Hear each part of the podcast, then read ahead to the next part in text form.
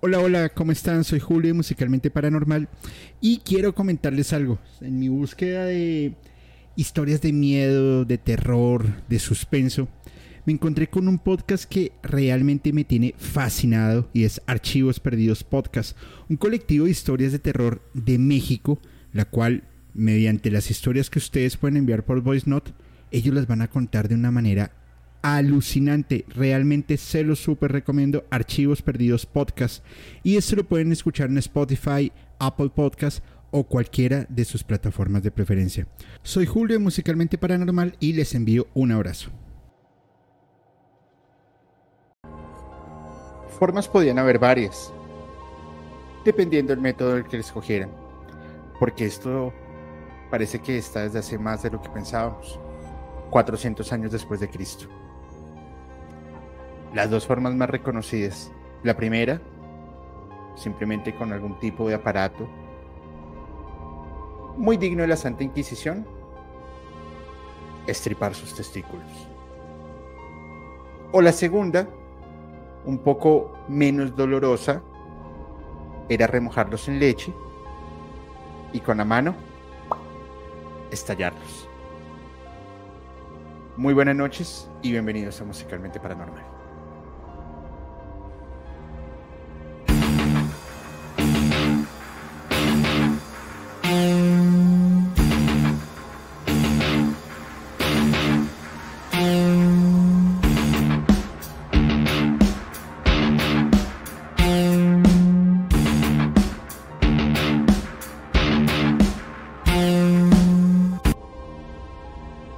Noches a todos y bienvenidos a un capítulo de Musicalmente Paranormal, domingo increíble. Después de una noche de, campamento, noche, madrugada, eh, la verdad es que estamos reventados, pero, pero, pero, la verdad es que la experiencia fue alucinante, pero no podíamos quedarnos tampoco sin, sin hacer capítulo. La verdad es que me encanta hacerlo, lo disfruto y además que ese es un tema que a mí siempre me ha resultado inquietante, el tema de los castrati y algunas aberraciones por ahí de, de nuestro maravilloso eh, clero católico, perdón, estaba viendo acá una, una velita, de nuestro maravilloso clero católico, que bueno, por supuesto no vamos a estigmatizar ni a generalizar, pero sí hay cosas que son bastante inquietantes y que pues que vale la pena realmente hablar de ellas. Y bueno, además que hoy tenemos un, un, un invitadazo ya parte de, la casa, de, los amigos de Musicalmente, que ya no necesita presentación, pero igual que se presente nuestro querido amigo Pablo Robles Blackstar y a ver qué nos depara la noche de hoy. Pablo, muy buenas noches, ¿cómo estás? Mi querido Julio y querido auditorio de Musicalmente Paranormal, hoy es un tema, pero bueno, de esos, de esos que, digo, sin broma, es para romper los huevos, ¿no crees? Eh, sí, literalmente es para romper los huevos. Espero que no sean los huevos de nosotros, porque que no sea yo la, canasta. ah, sí, por supuesto. Yo la verdad estoy contento con mi melodioso tono de voz. No, no es tan agudo, pero, pero no, yo prefiero tenerlos así y, y, iba a decir una guachada, pero no me quedo callado. Es que la leche no va por fuera, pero. ¿Ah, ah va por dentro? Sí, claro, pues está por leche, ¿para qué la vas a remojar? No, pues cada, quien, cada quien, cada quien, no, pues Bueno, sí, sí, sí, sí, a, quien le sabe le gusta. No, no, no, no hay juicio, no hay juicio.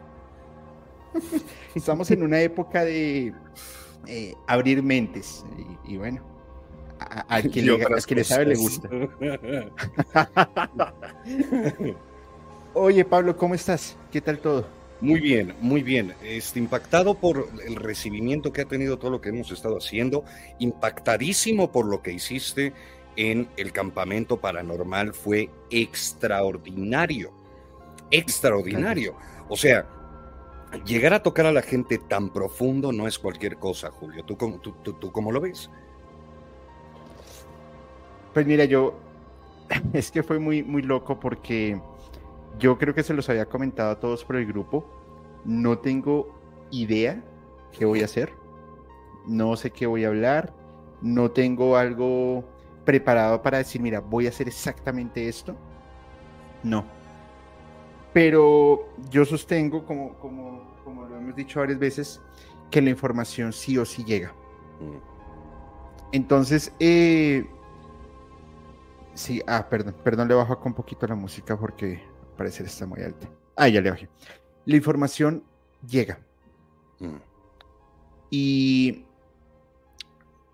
llego al campamento, veo algunas cosas, montamos la carpa, ta, ta, ta.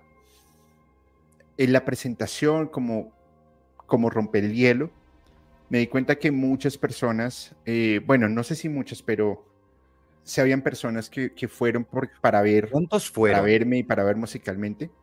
Dime. ¿Cuántos fueron al campamento? Eh, yo creo que éramos como 80 gatos y 15 espíritus. ¿no? Wow. Entonces, estuvo bueno y algún, algún que otro reptiliano que estaba por ahí. Eh, porque no, no estábamos solos, no, no, no es Claro. mentira, no estábamos Sí, solos. Eh, un saludo a En Teoría Podcast, que ya, ya te cuento qué pasó con ellos, fue bastante curioso. Pero, mm, bueno, empieza la, la, la primera charla, Mm.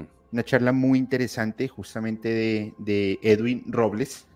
Ah, mira. Y sí, eh, eh, es- habló mucho sobre el tema del, del fenómeno, eh, de, bueno, el tema ovni, me pareció Ujú. muy interesante, dijo cosas de ufología bien, bien chéveres. Y bueno, pues la gente, imagínate, 9 y 45 de la noche, había 11 grados, ah, mucha gente estaba cansada, algunos colombianos los sábados trabajan, pues entonces dije, pues la gente se, se- ya estaba cansada y no habíamos empezado nada. Entonces yo le digo a Alejo, oye, hagamos algo para que la gente se despierte un poco. Y me dijo, listo, dale, palmadita en el hombro y lo que quieras hacer. Gracias. Gracias por tu apoyo, carnal. Gracias. ¿Qué, qué nota? Hagamos, vamos haz, ¿Cómo, cómo? Sí, hagamos, tal cual. hagamos.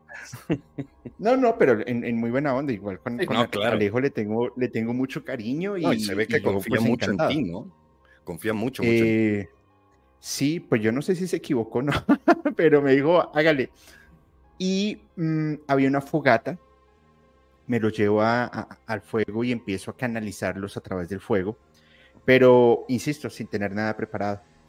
Lo- los que vivieron la la experiencia y los que estuvieron la noche en el, en el campamento, les pido por favor que escriban en el chat qué sintieron. Y fue, fue alucinante. A ver si voy a mostrarles unos videitos que tengo acá. Ah, ¿tienes videos? Sí, tres videitos cortos y vamos a ver cómo, cómo sale. A ver, este primero.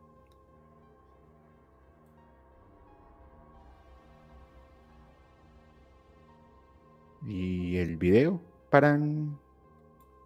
A ver qué pasó, espérame a ver. Usted es muy importante para nosotros. Por sí, favor, tal cual. no se vaya. El día que recibieron ese abrazo que necesitaban. El día que conocieron a su pareja. El día que tuvieron a sus hijos. El día que consiguieron ese... Ahora ese sentimiento vuélvanlo algo que los alegre. Cualquier cosa. El día que recibieron ese abrazo que necesitaban. El día que conocieron a su pareja. El día que tuvieron a sus hijos. El día que consiguieron ese trabajo o hicieron ese viaje soñado. Ese día que se les cambió la vida. Concéntrense en ese pensamiento. ¿Sí ven cómo- Bueno, ese, ese fue el, el, el después, como para que ya se desestresaran un poco, porque la, la, la vibración la subimos harto. A ver, te muestro, les muestro este.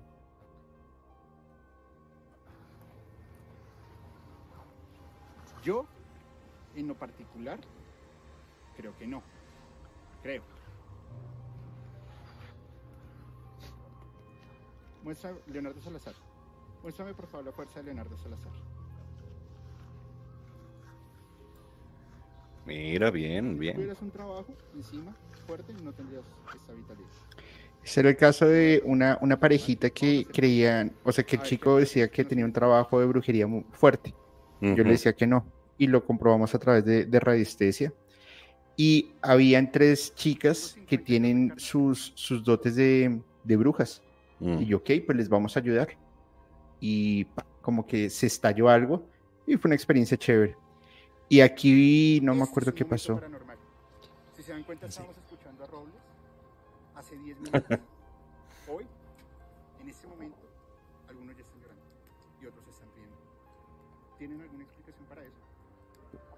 no soy medio. Yo no leo las cartas. No leo el tabaco. No preparo brebajes todavía. Espera algún día y venderlos. El- la casa del indio Julio, algo así. Pero algo sí sé es que soy humano. Tengo 52 reencarnaciones. Sí. Nada más y nada menos, soy un alma vieja. He vivido muchas épocas. Y no lo descubrí hace 5 años, he escrito 18 libros y hablo con, eh, no sé, JJ Benítez. Hablo con esposa, pero no hablo con él. No, nada de eso. La información me ha llegado hace poco. Y no porque yo la haya buscado, además. Pero si me puedo representar con algo, es con el fuego y con el agua, paradójicamente.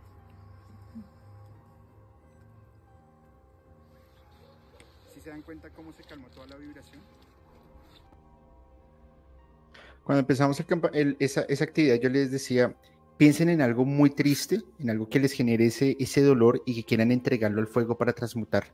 Bien. Y de una vez el fuego y una ola de calor así, una pasada. Y yo tenía una chica de frente y de una vez atacó a llorar. Y yo, pinche Pablo, sí, me acordé que siempre me hace llorar. Eh, conocí una, una eh, eh, y esa fue una experiencia brutal, pero alucinante. Se me acerca una, una, una chica con su esposo, pero bravos, yo mm, me van a pegar, yo no sé qué les hice, ni los conozco. Y me dice, Julio, quiero hablar contigo. Yo, sí, cuéntame. Lo que pasa es que yo quiero tener un don. Yo, sí, todos tenemos un don. Sí, sí lo tienes, sí lo tienes, no me pegues. Sí, pero no me haga nada. Yo, yo no hice nada, se lo juro. Por la virginidad de mi abuela, yo no hice nada, se lo juro. Tal cual. Bueno, yo, ok, va, está bien. Cuéntame. Me dice, yo veo las cosas antes de que sucedan. Y yo, ok, como un clarividente. Me dice, sí, pero yo me comunico con los ángeles. Y sueño con Jesús. Sí, no, tal cual.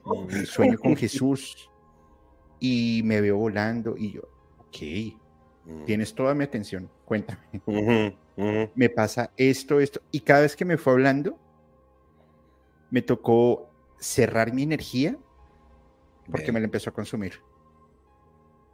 Pero impresionante. Y ahí me puse serio y yo le dije, mira, y el esposo se fue un momento. Ah, ok, yo le dije, sí, tienes algo muy interesante. Entonces yo llevaba unos cuarzos para vender. Le dije, eh, dame 50 pesos, equivalente a pesos mexicanos, o 12 mil pesos colombianos. Te voy a dar este cuarzo. Y no lo regalo no de mala onda, sino porque estoy, estoy, estoy regalando mi suerte y estoy manifestándole al universo que no necesito. Y es un precio, realmente es, algo simbólico, 12 mil pesos vale un perro caliente, un hot dog, ok. El esposo va, trae una cuerda, cuando el esposo se va, yo le digo, a ti no te pasa, cuando tú estás hablando con tu esposo, él empieza a bostezar y le da como sueño. Me dice, todo el tiempo me provoca pegarle. Y yo, pero no es culpa de tu esposo, es culpa tuya. ¿Cómo así? Yo, porque tienes, o sea, tú tienes e- e- ese poder, si quieres llamarlo así, de absorber toda la energía, no solamente de las personas, de la naturaleza, Mm. del cielo, del sol, de la luna. ¿Podría ser una proyectora? Eh, ¿Es semejante a lo que has sentido con Rosa y yo? ella es proyectora manifestadora, Ah, como lo es Helen. no. Perdón, perdón, perdón. generadora. Generadora, exacto. Ya. Manifestadora generadora. Todavía me enredo con los términos. Entonces empezamos a hablar. Le dice, ¿has, has hecho alguna vez el péndulo? No. Inténtalo. Se lo intencioné. Ya estaban, eh, desde que salieron de casa están limpios, les pasé incienso, les hice un- una oración. Se lo intencioné para ella y apenas lo cogió, el péndulo empezó a moverse, a generar vibraciones. Bien. Qué energía tan fuerte y tan bonita para una persona que nunca que pues nunca había experimentado eso. Sí, en el mejor término, virginal, ¿no? En este aspecto mágico, espiritual. Tal cual, tal cual. Entonces, yo le empiezo a hablar, le digo, por ejemplo, Jesús eh, era un viaje o es un, viajero interdimensional pasa de un lado a otro cumpliendo ciertas misiones, ciertas características. En mi ponencia lo hablé. Entonces me decían, ah, pues JJ Benítez tiene razón. Yo no puedo asegurar que tenga la razón. Sí, claro. Pero... Ah, difícil. Claro. ¿no? Pero muchas cosas que él dice son muy ciertas. Entonces que a, la chica se le, como que se le abrió, se le reventó algo en la cabeza. Y yo le dije, vamos a empezar a aprender. Porque yo en mi rol de manifestador, pues yo sé que soy manifestador y que tengo ciertas características. Mm. Pero esa es solamente la pequeña puntica de una gran pirámide de información que hay hacia abajo. Entonces la idea es empezar a aprender. Entonces le explicaba, por ejemplo, en, Despertar de una nueva conciencia, Rosa y Pablo tienen esa similitud mm. de, ser los proyectores. Mm. Elen es el mix Fer es la gran generadora y yo soy el que estoy haciendo que la energía vaya circulando y se vaya entregando. Exacto. Entonces, a mí me parece muy interesante poderse encontrar con ese tipo de experiencias durante un, campamento em, paranormal. Otro, otro chico, eh, ya, ya, ya íbamos a regresarnos. Yo ya me estaba despidiendo y me dice, oye, ¿nos puedes dar una entrevista? Que les envío un saludo en Teoría Podcast para que lo sigan. Y yo sí, por supuesto. Hago una entrevista y uno, de ellos se me acerca y dice, no, es que yo la verdad tenía muchas dudas de venir porque yo soy muy, o sea, no, no creo mucho en esto. Mm. Y yo, ok, vamos a hacer lo siguiente. Tienes 12 mil pesos. y le vendí el otro cuarzo. Lo pongo en mis manos. Me, pongo, me, me concentro y le digo, insisto, ¿y por qué tienes tanto miedo? Mm. Tengo miedo de encontrarme con un desconocido. Mm. ¿Y en dónde tienes calor? Y me dice, la espalda me empezó a sudar como si estuviera en, en Cancún. Bienvenido. Sí, pues sí. Entonces, claro, yo no pretendo ni, ni evangelizar, ni hacer una, secta, no. Es un tema que existe. Mm. Entonces, la verdad me pareció increíble. Me parece, mira, ahí está Harry Huérfano, se llama. Aquí tengo mm. el, cuarzo. Gracias, Julio. A mí eso me parece alucinante. Porque es mostrarle a las personas algo que existe, que lo puedes palpar. Una chica que se me acercó eh, a comprarme una, una vela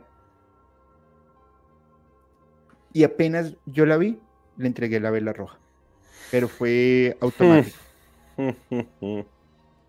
y le pregunté, ¿por qué estás tan triste? Y me dice, tengo mucha depresión. Y se puso a llorar. Pues, Dios mío, tercera. Bien, catarsis, catarsis, catarsis. Entonces yo le decía, la vela roja es para que te ames a ti misma. Mm.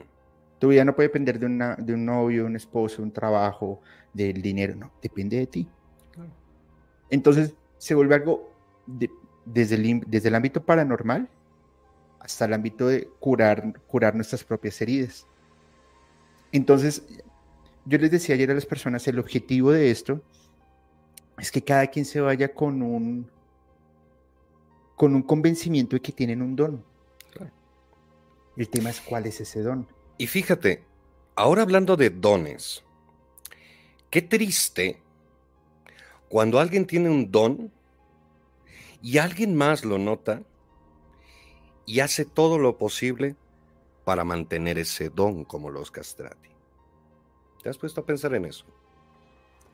Porque eso nos pasa a todos. Siempre hay alguien que nos quiere castrar. ¿Te das cuenta? Sí.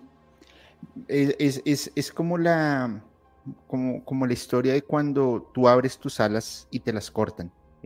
Y eso sucede mucho de, niños. Eh, justamente, y, fíjate que todos coincidimos en lo mismo, aquellas personas que tenemos eh, la, fortuna de tener ese tipo de, cosas, de una u otra manera somos muy relegados de la sociedad. Somos incomprendidos, nos llaman locos, nos llaman, eh, no sé, mentes, le dicen a, los papás, es que este brujo o algo. Pero pues es que tenemos tan estigmatizada la, la, brujería que a todos se lo, se lo atribuimos. Con el tema de los castratis sucede lo mismo. Si no tienes un don, te obligas a tener un don. Y no te importa si es algo físico, no importa si tienes que perder tus testículos, no importa si tienes que perder un brazo, nada. Simplemente te atribuyes a ello y ya está. Pero eso es algo que viene desde nosotros. Claro. La verdad, los que, los que aprovecharon la, experiencia ayer fue, fue increíble. un ritual de fuego, ya con, con, otra persona que se llama Nicolás, que voy a dejar sus redes sociales mañana porque olvidé pedírselas. Y fue alucinante porque eh, empezamos a ver unas luces en el cielo, bastante raras, y él estaba eh, fumando un tabaco, pero como la hoja de tabaco dentro de una pipa. Hmm. Entonces me, me, pareció bien chévere, me acerco y le digo, oye, ¿qué opinas de esas luces del cielo? Me dice, la energía es muy bonita acá.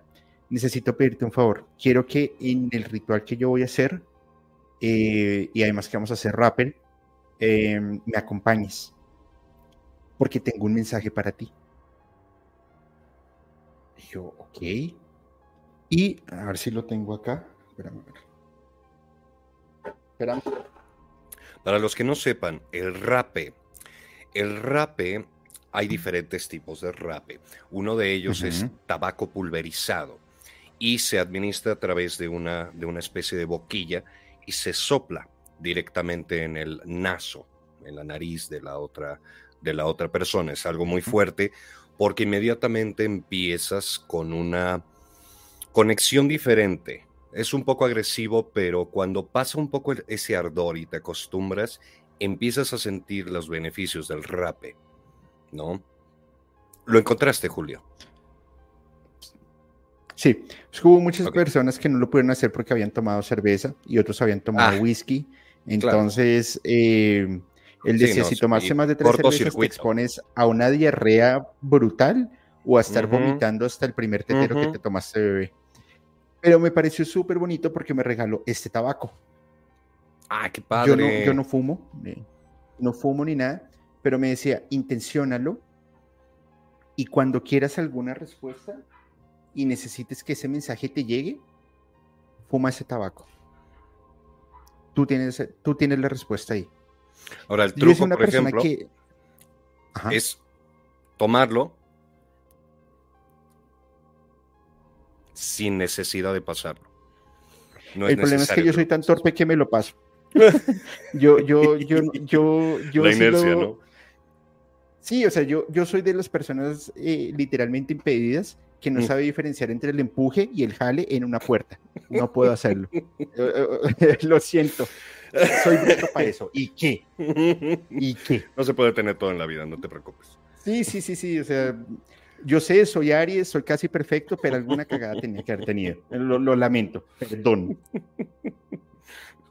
Eres excusado. Entonces, nada, fue, fue, fue muy, muy bonita la, experiencia. Los que se lo han podido disfrutar, pues está, está bueno, vienen más cosas. La idea es hacer replicar estos modelos en, en, en México, en otros países y que, la gente viva la experiencia. Tienes el plan de hacerlo aquí, ¿no? Acá en Ciudad de México. Así es, así es, así ah, es. Entonces, eh, y hacerlo de una forma, o sea, darle algunos giros en sentido de, a mí me gustaría que las personas se llevaran una experiencia que les marque la vida. Y es, y es algo jodido porque tienes que entrar y mover esas fibras personales de las personas y reventarlas para que lo logres marcar. Entonces, la idea es hacerlo muy parecido como hacemos al tema de despertar de una nueva conciencia, pero físicamente, que logren sentirlo. Ayer con las personas que logré tener esta, esta interacción, la verdad es que se fueron muy contentas. Eh, y pues me da mucho gusto porque es señal de que se hizo algo bien y que el mensaje se seguirá dando. Y al final, ah, todas las personas que estábamos ayer en ese campamento y las personas que vieron la transmisión y, y demás, no, no es coincidencia, insisto, yo, la información está llegando, se está abriendo al mundo y es porque nos preparan para algo más grande que nosotros mismos. Y pues al final de todas las al final todas las sumas de las fuerzas harán una gran fuerza y es justamente el, el abrir y el romper ese conocimiento y el poder eh, avanzar. Dicho esto, les pido por favor sigan a Alejandro de Voces Ocultas. Hizo un trabajo enorme, un trabajo magnífico, estuvo muy, muy, muy bueno. En serio, muchas gracias. Eh, hoy estoy de Paranoid Metal Radio, de, de acá, hacia el otro lado, sí, ni siquiera coordina izquierda y derecha. Paranoid Metal Radio, para que por favor también pasen y, sigan a mis queridos amigos de Paranoid que hacen un trabajo maravilloso. Vienen con ellos unos proyectos súper interesantes. Hablan de metal, hablan de efectos, eh, eventos paranormales, hablan de BDSM, que, a ti te gusta, Pablo, porque eres bien, bien kinky todo el tema. Entonces, hay, cosas chéveres. Ah, y también quiero enviarle un saludo y un enorme agradecimiento y por favor también consigan su libro a mi amigo Howard Gutiérrez de Conexión Enigma. Eh, me, ayudó con un contacto muy interesante, pero más allá de, eso, su libro sí que es una pasada, está muy bueno. Y su canal cuenta muchas historias reales eh, de Colombia en el ámbito paranormal, entonces la verdad está bastante bueno. Y pasen y síganlo porque hacen un magnífico trabajo. En serio, todas las personas que, que están creando este contenido y quieren crear un podcast o quieren ah, contar historias y demás, lo que les he dicho siempre, trabajen con honradez y con mucha pasión. Al principio es muy duro, pero los, los resultados se van, se van dando poco a poco y se vuelve una pasión.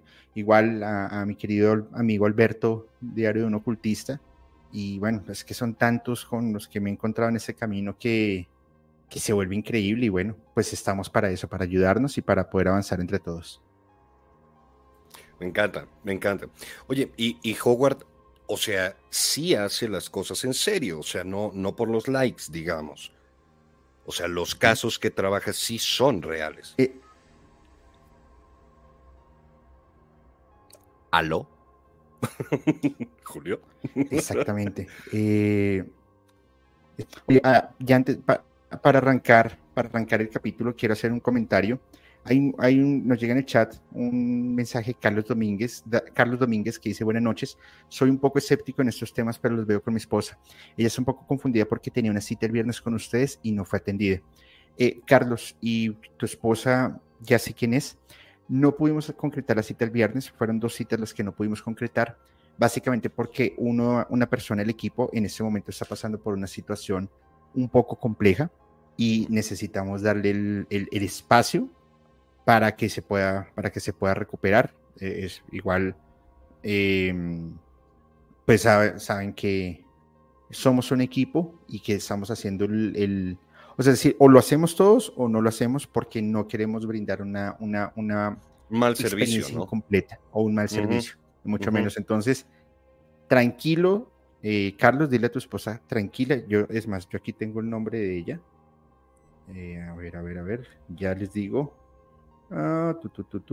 Sí, que quede claro que, que, no nos estamos ocultando, ¿no? O sea, no, al contrario.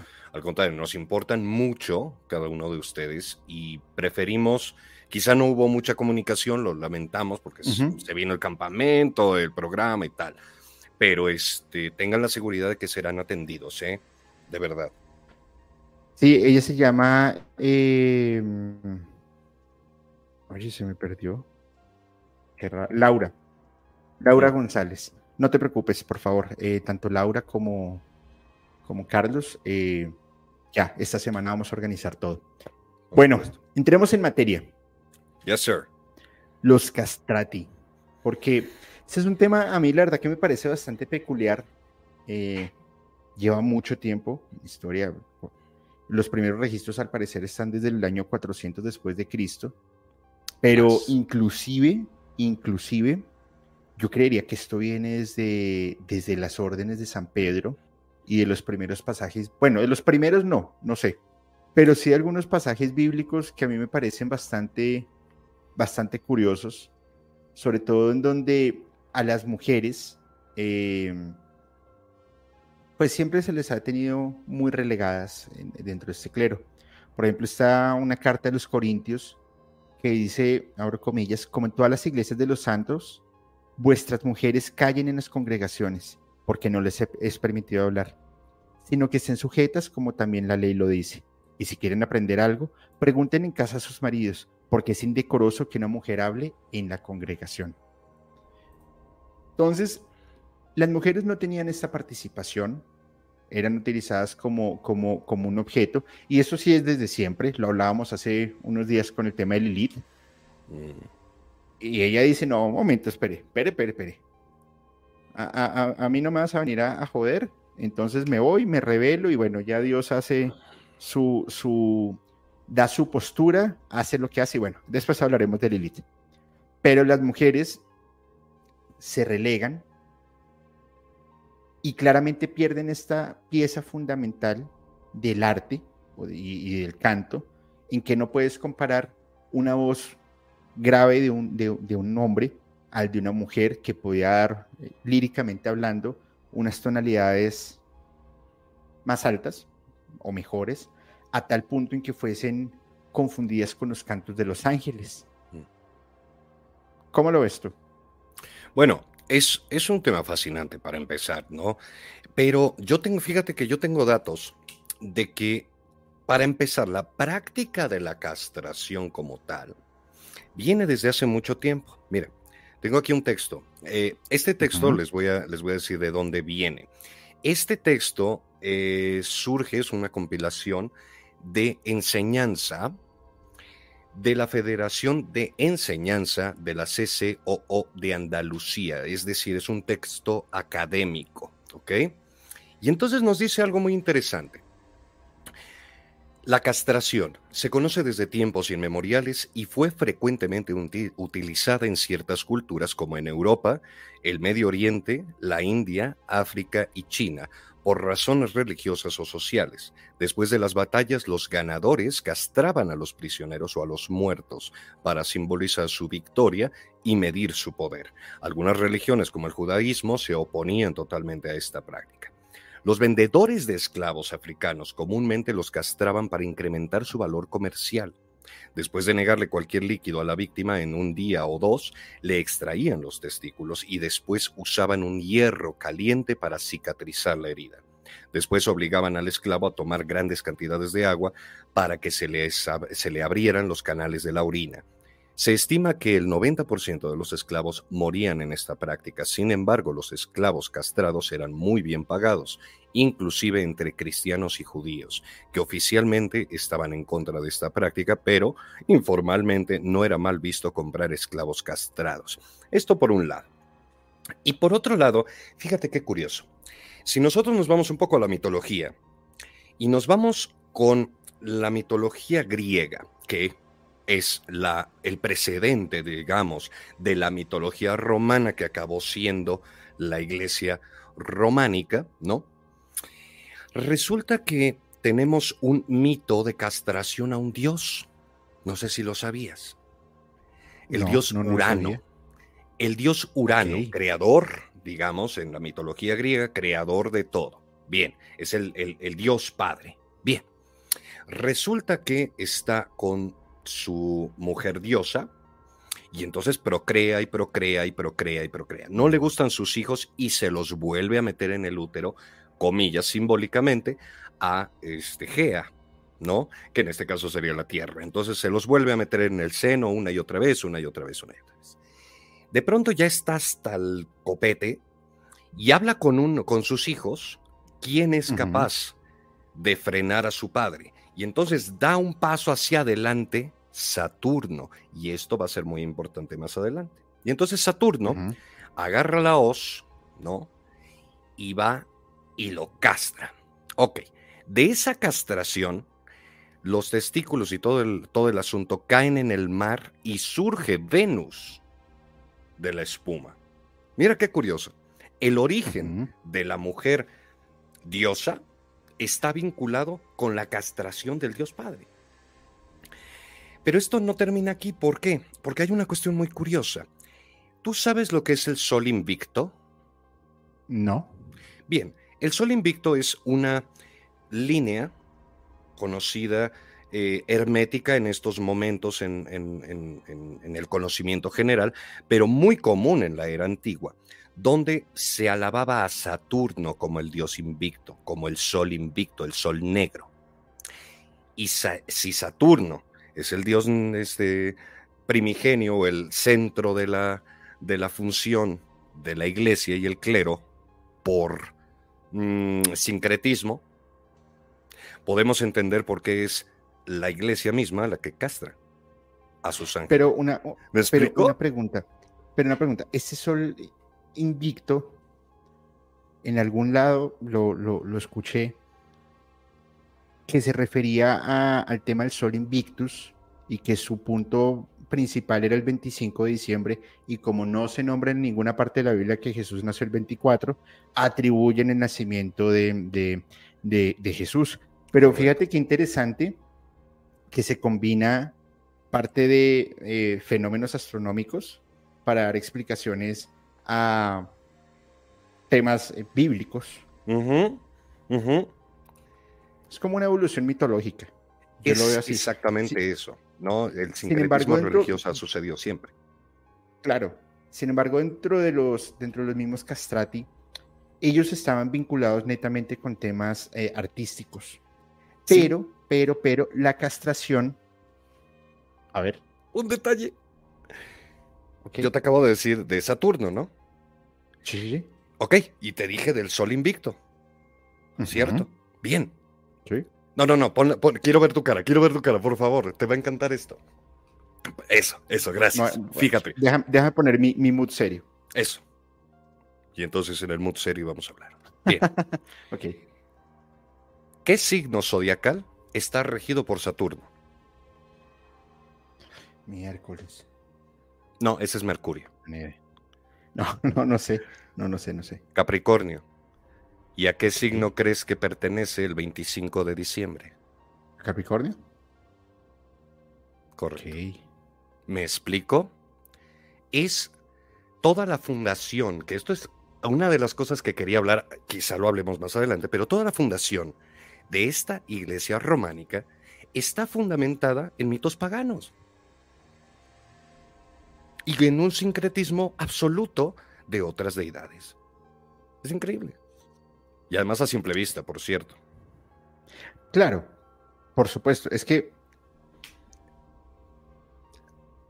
es, es muy, muy, muy jodido comprender un clero desde el politeísmo cuando se ha evolucionado desde eh, teorías monoteístas y todo abarcarlo a un, a, un, a un mismo Dios, a un mismo creador, y de ahí empezar a hacer sus prácticas, pero que esas prácticas ya se estaban haciendo siglos atrás. Y además ahí de otra manera y simplemente los evolucionan. Es, es muy sencillo. Las comparaciones, por ejemplo, entre Platón y San Agustín son lineales. Es, es, es es la misma mierda, pero con diferente olor. Simplemente le hacen un cambio evolutivo, un, cambio de nombre más bonito y ya está. Pero son teorías muy similares. Exacto. Y el origen de esta castración en la misma iglesia viene de los eunucos. ¿Los conoces? Sí, sí, Bien, voy a dar simplemente una definición rápida que dice aquí, hombre castrado que se destinaba en los serrallos a la custodia de las mujeres. En la historia antigua y oriental, hombre castrado que desempeñaba cargos de ministro o empleado favorito de un rey. ¿Por qué sería un favorito del rey? Porque no tiene posibilidad de procrear y si el rey ya no puede satisfacer a su mujer, ahí tiene el eunuco.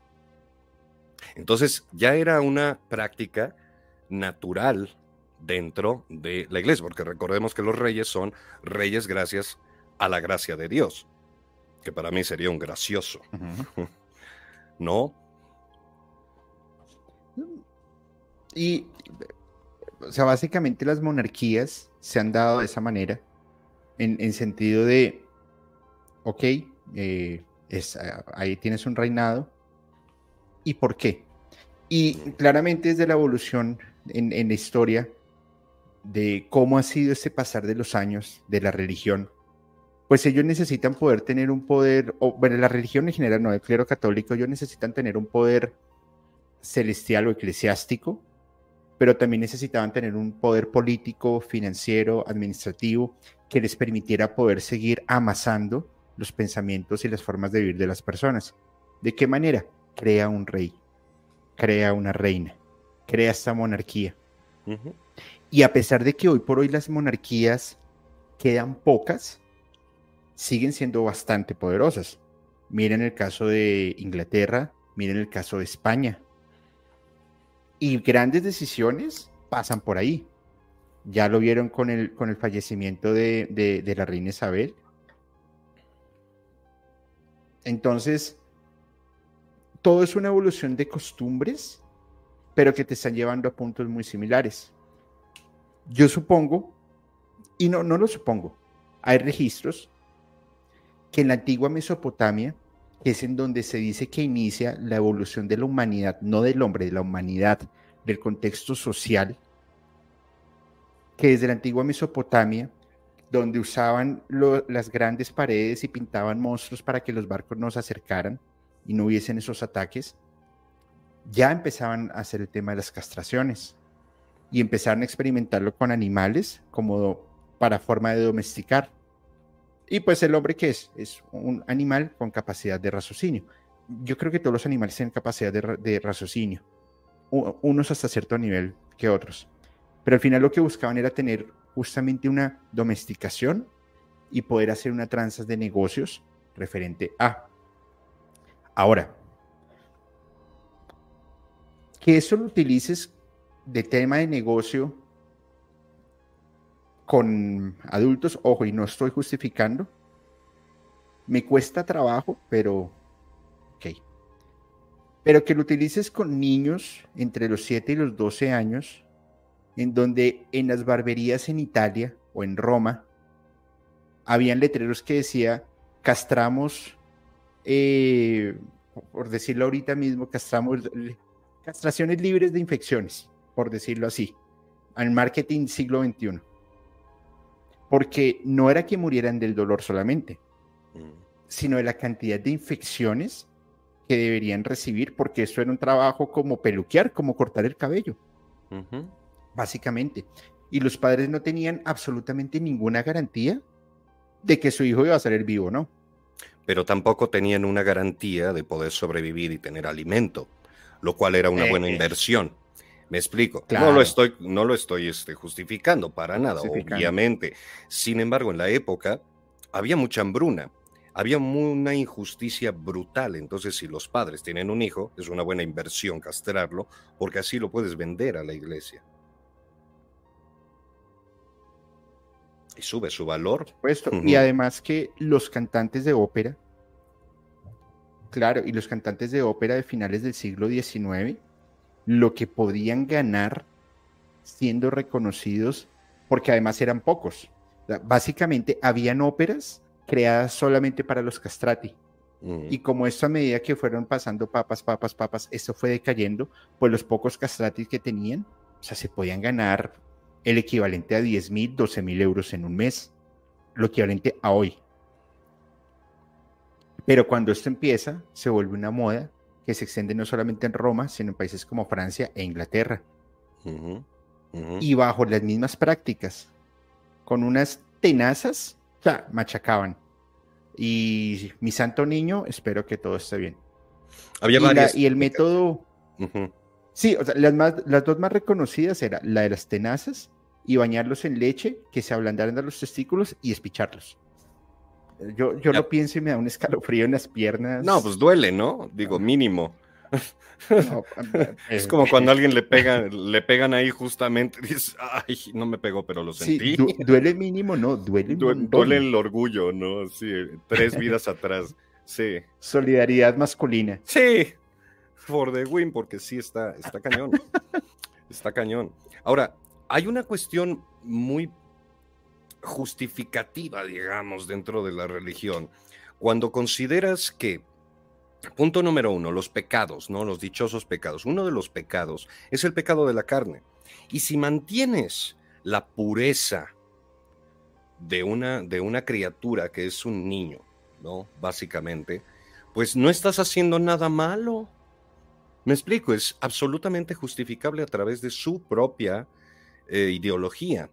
Entonces, me explico, porque además estamos hablando de, pues, el siglo XVI, ¿no? En, en Europa, y por motivos sagrados, ¿me explico? Pero sagrados ish, porque quizá, pensemos que quizá, ¿no? No tenían malicia y empiezan con la práctica para acercarse a Dios, ¿no? O sea, para que Dios los bendiga porque están haciendo una buena labor y ahora tenemos ángeles en la tierra que están cantando. Pero en realidad, lo oscuro de esto es que probablemente no fue así, sino más bien una cuestión económica, ¿no? Con los mercaderes de Venecia y cosas por el estilo, que podían tener este tipo de joyitas, ¿no? De personas que pueden cantar como Los Ángeles siendo unos adultos, y es, y es una rareza, ¿no? Que se puede mercar muy bien. Y muchos de ellos, que eran casteados en bola, no tenían la posibilidad de tener una carrera en esto y entonces ya les jodieron la vida y entonces se dedicaban a la prostitución. Eso es muy grave. ¿Me explico? O sea, si de por sí la práctica es grave, lo demás es también peor. Claro. Pero fíjate que el clero o esta organización eh, empezaban a buscar justificantes en invención de historias, en invención de leyendas, en retoma de leyendas también, en tomar de otras culturas, porque en otras culturas la castración es algo santo. Santo para nuestra, nuestra, nuestro entendimiento latino. Pero lo buscaban la justificación simplemente para Em, lo que fuese. Porque no solamente están los castrati, el, tema de, los sacerdotes que no podían tener esposa, el tema del em, justificar la, eh, bueno, lo de los niños, eh, en fin, tantas, las, tantas aberraciones que lo llevan a un tema bíblico. Y, por eso lo decía, desde San Pedro diciendo, las mujeres no pueden hablar que es algo que también le busca en un contexto y pues con el perdón de todos, la iglesia es un, el clero católico, perdón, es una organización extremadamente machista, como tantas religiones en el mundo. Eh, pues yo no le veo ninguna descontextualización. Pero ahora, llevar eso a que para no perder la voz de los ángeles, pues vamos a castrar niños. Y de esa forma, pues caray, bastante raro, ¿no? Absolutamente, absolutamente.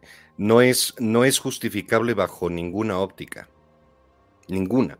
Mira, aquí tengo, aquí tengo este, también de este mismo eh, compendio, ¿no? De, de, de Andalucía. Dice, en el siglo XVI se inició la costumbre en el sur de Europa de castrar a los niños que poseían dotes para la música y particularmente voces finas para evitar la posterior transformación de sus voces. La Iglesia italiana comenzó a utilizar estas voces de castrati y en los siglos XVII y XVIII los castrati fueron miembros del coro de la Capilla Sixtina hasta el año 1903 y gozaron de gran prominencia hasta el siglo XVIII.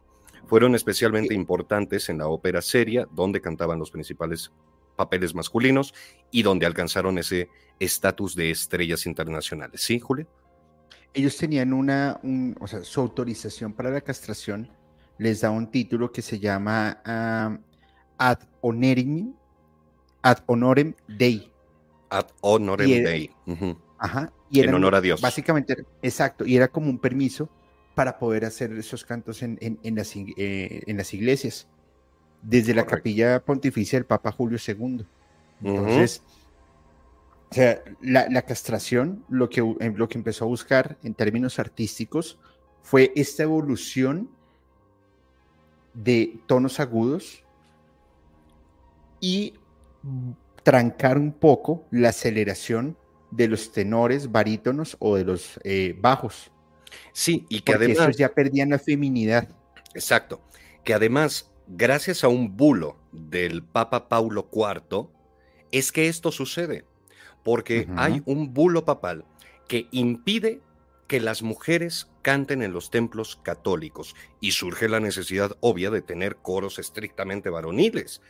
De esta forma se recurrió a la castración de varones adolescentes para que se conservara la voz característica de la niñez y pudieran eh, cantar, ¿no? Para prescindir de las mujeres en las tonalidades agudas. Entonces, haces un mal y lo justificas y, y justificas otro mal peor por el mal anterior. ¿Me explico?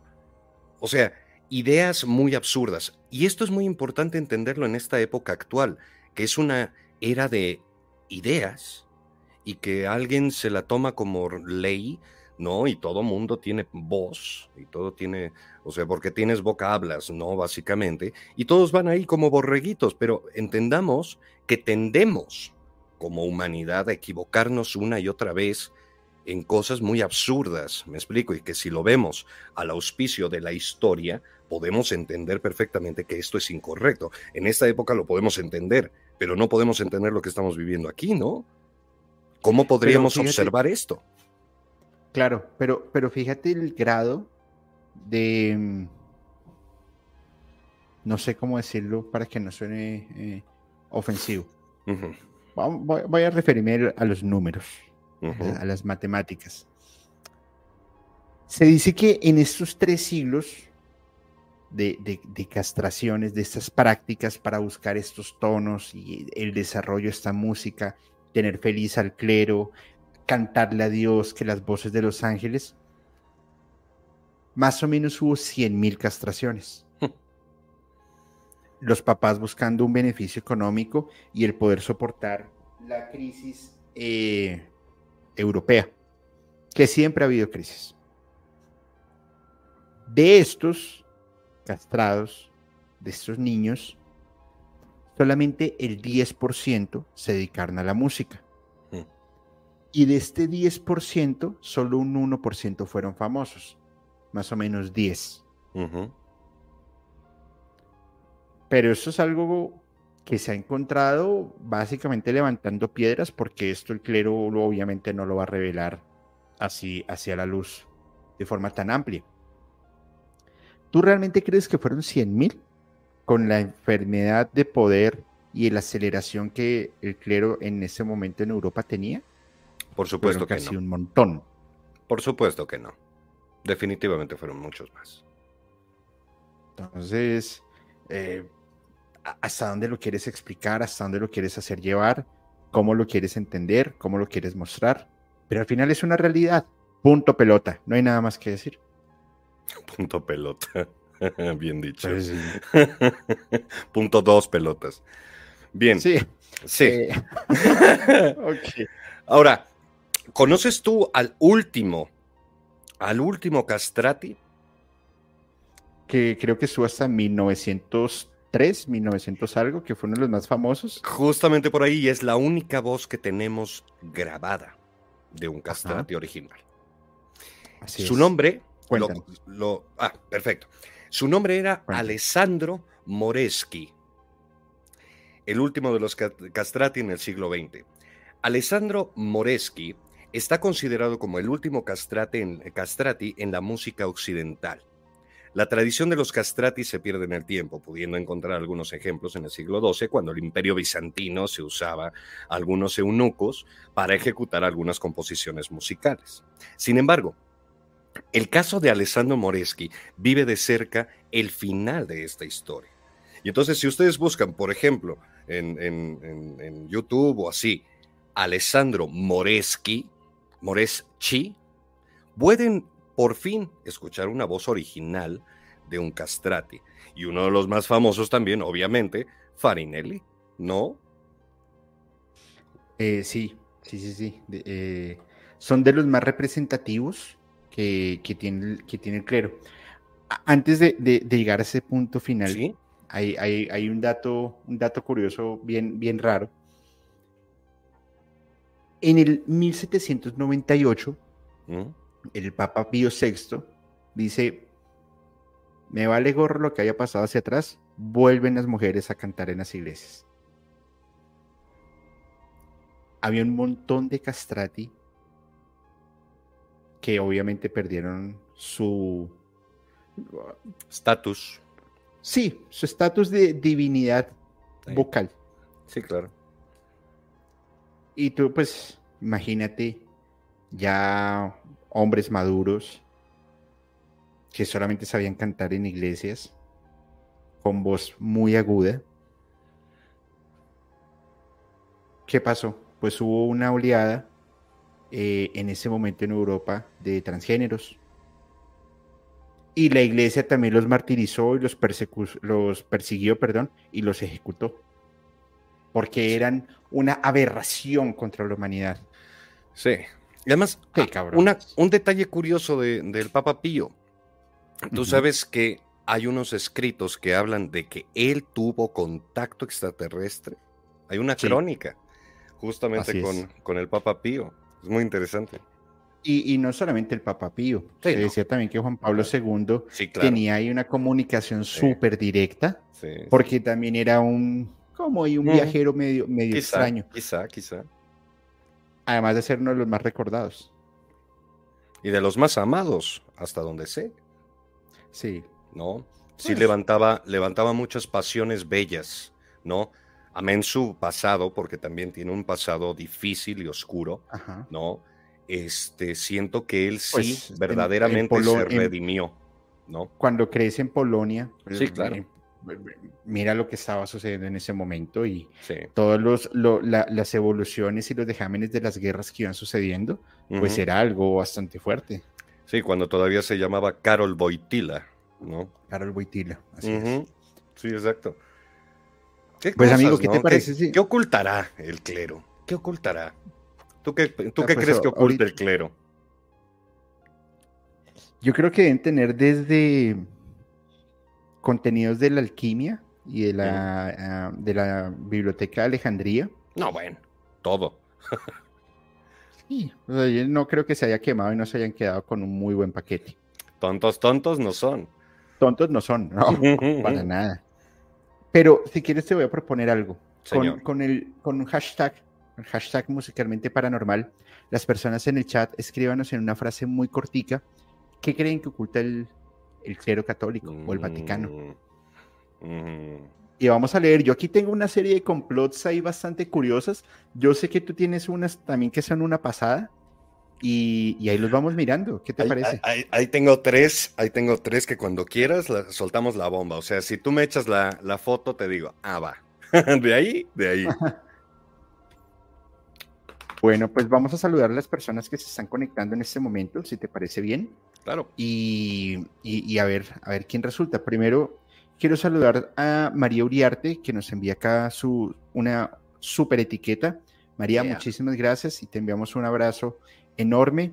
También a Fatuma Vaz, que dice mm. saludos, bello Julio, e invitados, moderadores. Muchas gracias, Fatuma. Eh, admiro tu buen gusto. Gracias. Lo mismo, a, ay, Fatuma nos envía otra super etiqueta Qué bonita. Muchas gracias, Fátima. Te enviamos un abrazo enorme. No, tú, porque Amigo, fue para Julio. Nah, no creas. Adelante, por favor, amigos, saludando a, saludar a los a las personas que, que, veas por ahí, por favor. Sí, señor. Es que no tengo, no tengo este posibilidad ¿Los comentarios? Ajá, exacto. Ah, ok, entonces ven y yo los leo acá. No sí. hay problema mientras los vas buscando ahí. Si los pones en la pantalla, me los aviento. Eh, te los pongo en la... ¿Así? Así está perfecto. Sadboy Mendoza dice, arriba León, Elén. Aquí lo que dice Nanis. Nanis Mascotas dice, según las estaciones del año, la fecha y el ambiente natural que rodeaba la historia del nacimiento de Jesús no coincide en lo absoluto con la realidad. Es cierto, es totalmente cierto.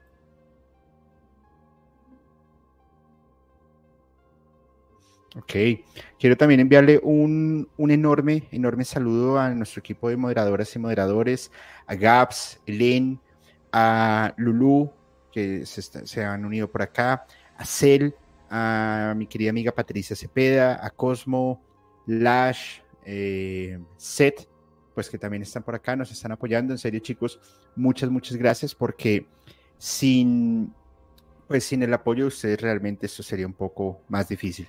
Mira este de Scarlett. Scarlett, un saludo y un abrazo. ¿Qué opinas de ese comentario? No, maravilloso. Es tiene toda la banda que se llama Sol Invictus de Neofolk, que de hecho tiene una canción que se llama Kill to the Cross, la cual eh, Neil, to the Cross. Sí. correcto. Tienes toda la razón y viene de ahí justamente. Justamente. El Sol Invictus. Y además hay una historia muy interesante, por si la quieren, la quieren seguir, o a lo mejor hacemos un, programa de eso, Julio, de el universo eléctrico.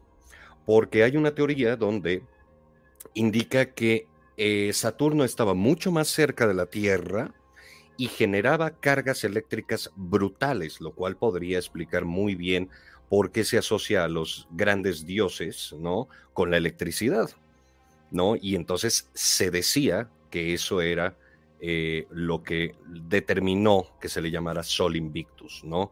Porque golpea a los demás planetas con su gran rayo y luego lo hereda Júpiter, Zeus. Muy interesante. Ok, bueno, pues vamos, a verlo. Oye, una pregunta. Eh, esa pregunta es para ti. nuestros amigos de Paranoid Metal Radio me preguntan que si les aceptas una invitación para sábado sin censura de Paranoid, que es un programa pues que han enfocado a temas más eróticos, de BDSM, de un montón de cosas.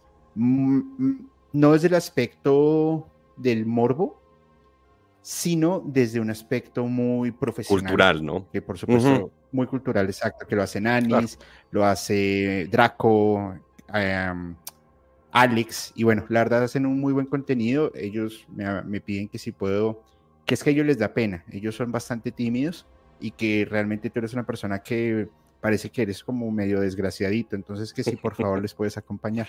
Por supuesto que sí, es un hecho, eh, solamente que no coincida con con las fechas que tengo los, los eventos ya pactados, ¿no? Sobre todo los programas con, con Julio o lo que viene del Hell and Heaven, ¿no? Con mucho gusto. Claro que sí. Vale, pues ahí para que lo tengan presente. También se, conecta por acá José Luis Rueda. Dice Lulu, por acá la veo. Chivispedia.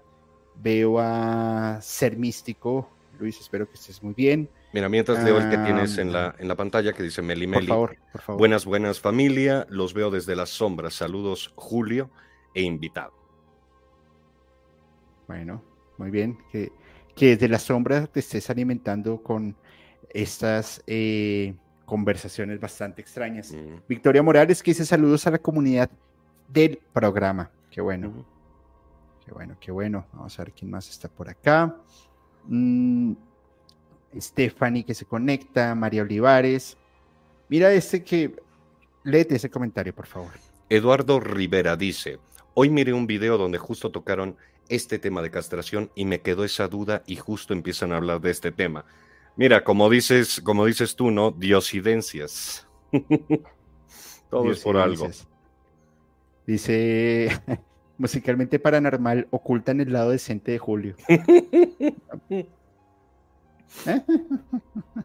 Me imagino. Sabes que Dice María Olivares, sí, opino lo mismo, la religión católica ocultan tanto como el gobierno. O más.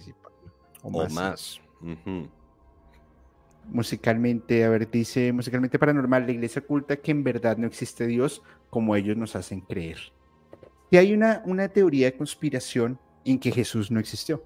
De hecho, yo tengo una, teoría al respecto como un asesinato que nunca sucedió. O sea, que sí existió, pero que el que murió en la cruz, si es que murió alguien en la cruz, era más bien el hijo de Nerón. Y entonces coincidiría con que se sabe, y hay textos budistas donde hay un, ¿cómo se le dice? Un bodhisattva, que tiene las características de Jesús y se llama Isa. Así lo llaman en Oriente Medio, Isa, a Jesús. Curioso, ¿no? Y eso también se mezclaría con los merovingios en Francia y la, la hija de, Jesús y María. A que no se la sabían esa. Mira que es que, es que hay, hay muchas, justamente con, con Miguel lo hablamos en su momento, que, que Jesús no falleció en la cruz, sino que escapa y se va para otro lado.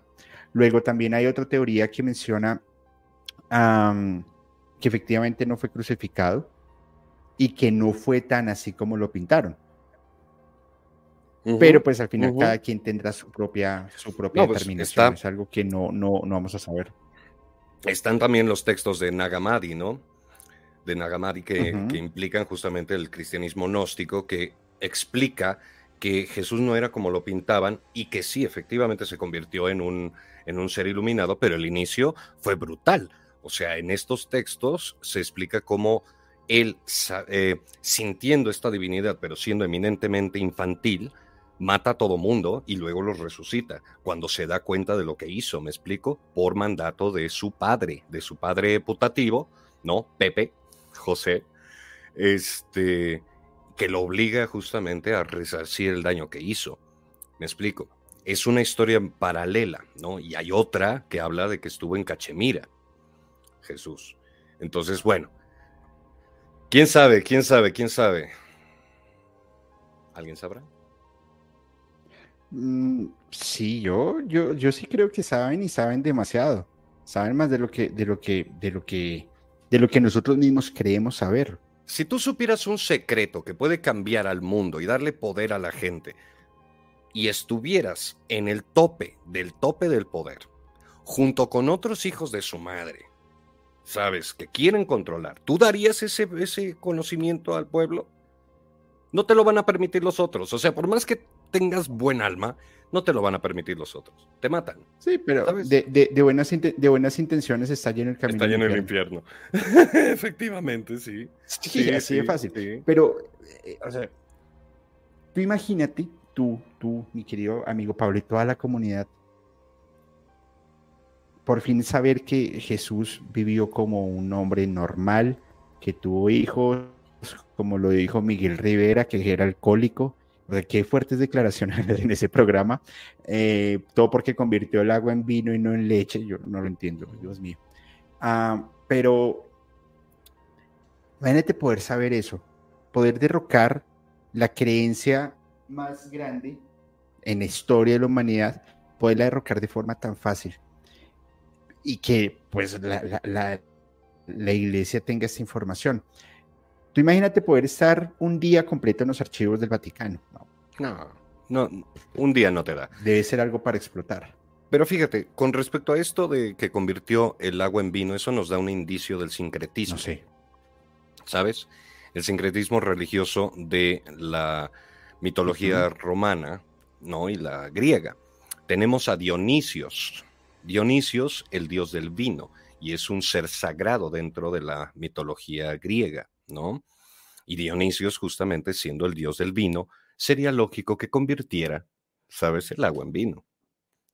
Porque tiene todo que ver con los misterios eleusinos. Ah. Bueno, ahí les da una explicación más diferente a decir que era alcohólico.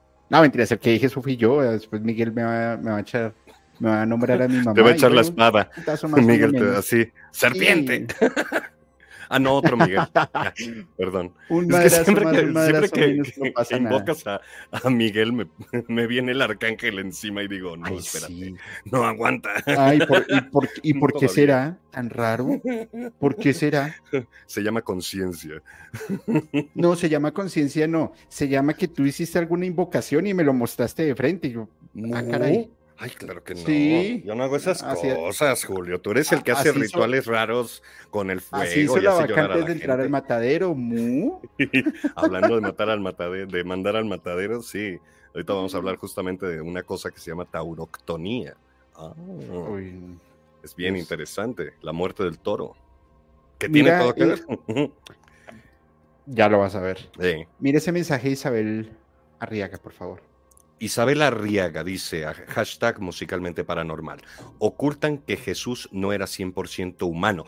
Es posible y de hecho hay vestigios históricos de ciertas personas que vinieron del mar a procrear con humanas y de ahí surgió una línea esto sagrada de híbridos, entre ellos pudo haber sido Merlín, por ejemplo, o los reyes brujos, incluido Jesús, ¿no? Y que probablemente tenían ese tipo de sangre híbrida. Sí, sí, sí, sí, hay, hay, hay datos históricos que pueden afirmar esa parte. ¿eh? Sí, como que Jesús también era un, un, iluminado.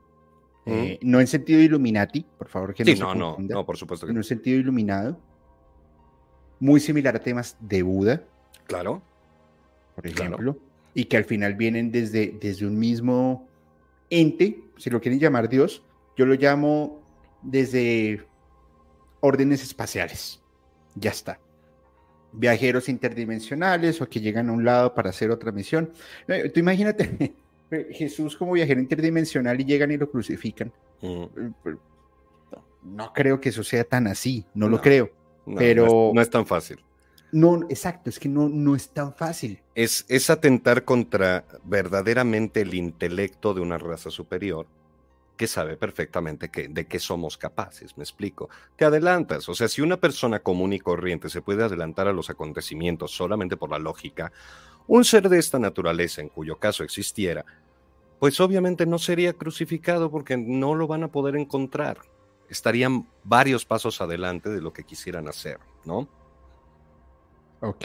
¿De qué te bueno, Vamos a leer, que vamos a leer este último comentario. eso me parece más como tramposo. Lee ese comentario y dime tú qué sientes con ese comentario. No, tú, por favor. O sea, dice Sofía Puc. Julio, mándale un saludo a mi mamá, se llama Verónica. Le gustan mucho tus ojos, le gustan mucho tus ojos, que le hagas unos ojitos, porfa. No le voy a hacer ojitos a tu mamá, me muero de la vergüenza. Hazle ojitos a su mamá. No, un saludo para Verónica, espero que la pases súper bien. Que te un abrazo enorme. Cuídate mucho. Bueno, ya me lo pusieron nervioso. Sí, ya, ya me puse rojo y todo. Mejor lo oculto acá y me tomo un poquito de mi agüita. Eso, eso, mm. eso. Bebe agua bendita, salud. Ay, no. Bueno, vamos a ver.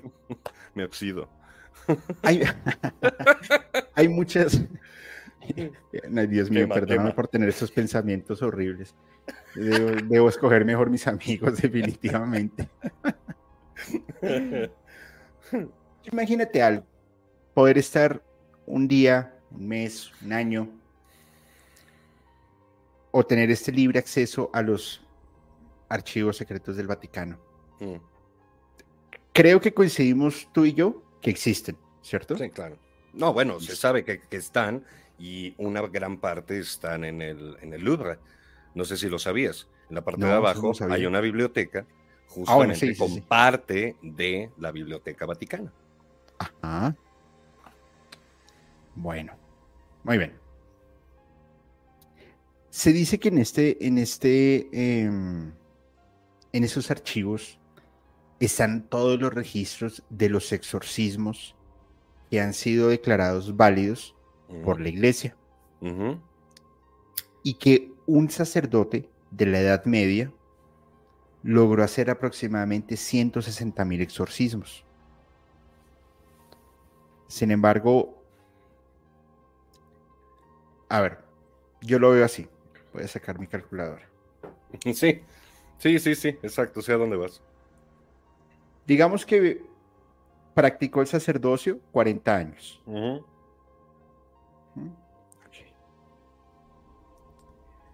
40 años por 360 son 14.410.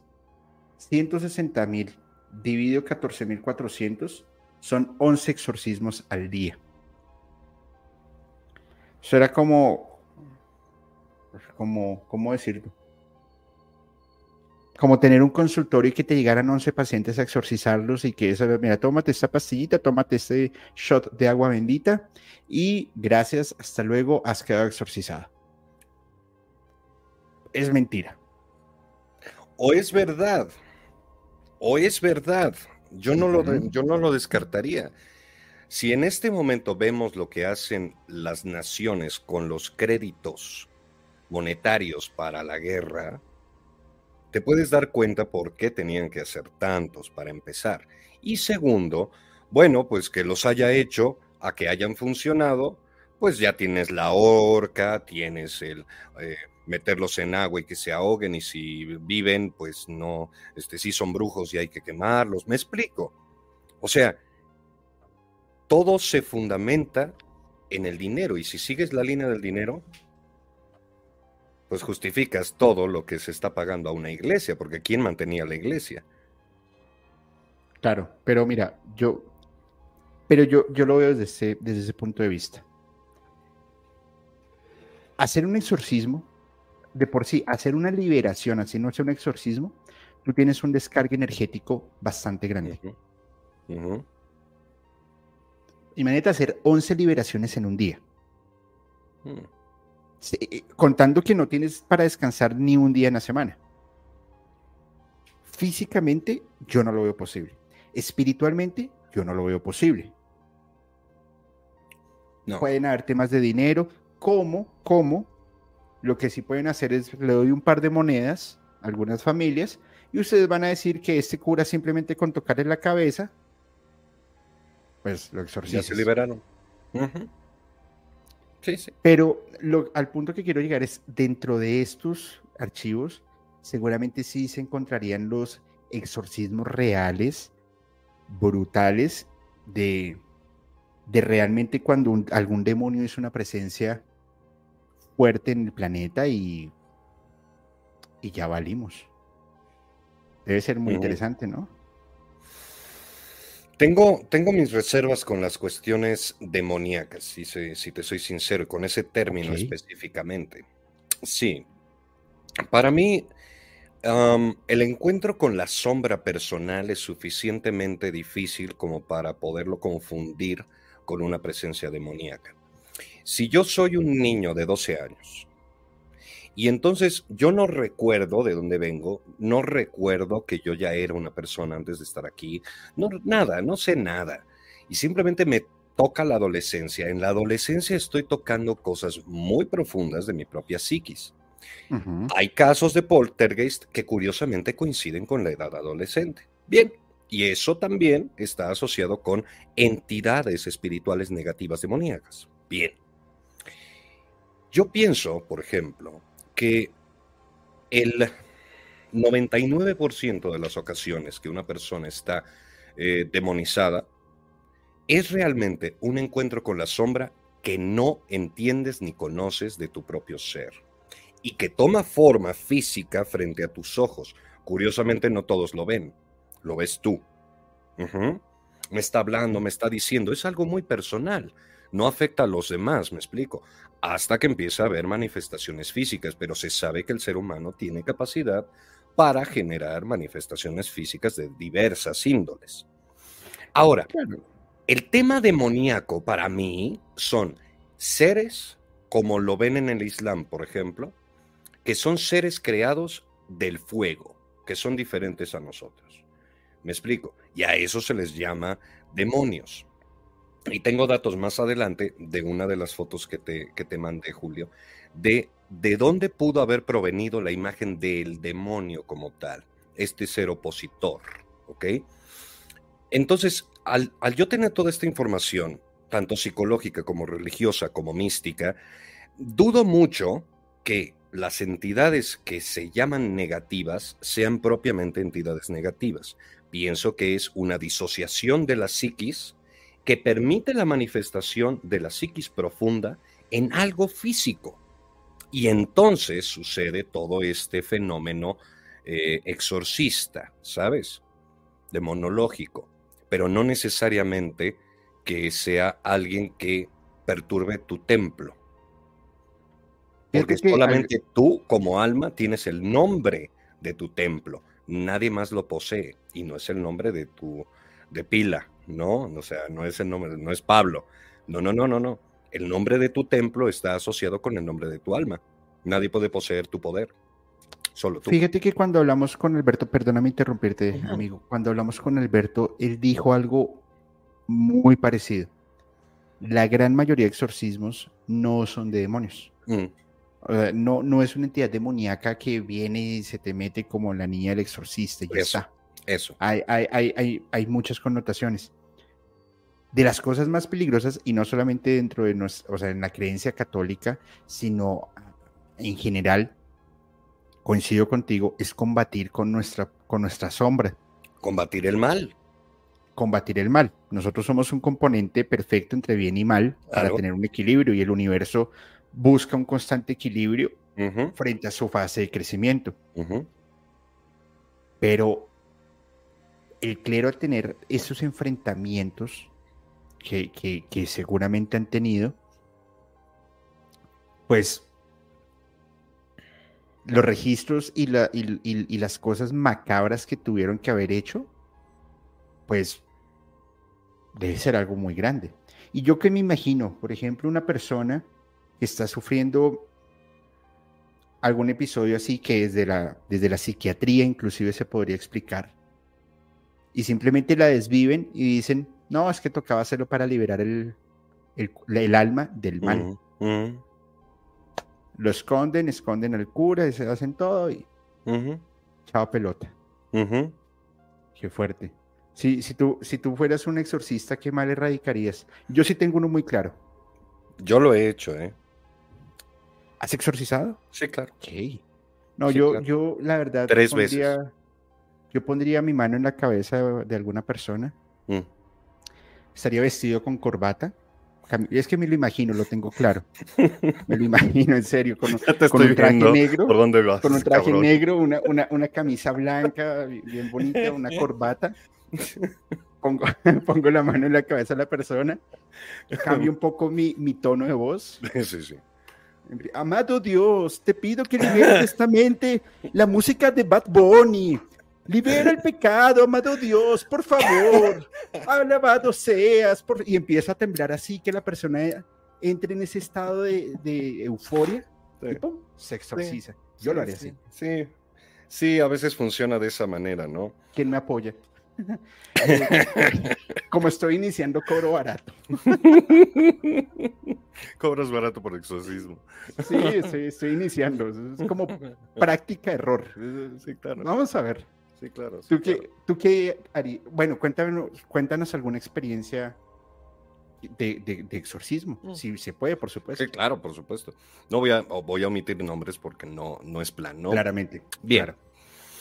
Una niña eh, tendría más o menos 20 años, ¿no? Una cosa así el básico este asunto de la niña ya la tienen atada en la cama, está grite y grite y grite y grite, habla en diferentes lenguas aparentes, simplemente ejecuta sonidos que parecen otras lenguas.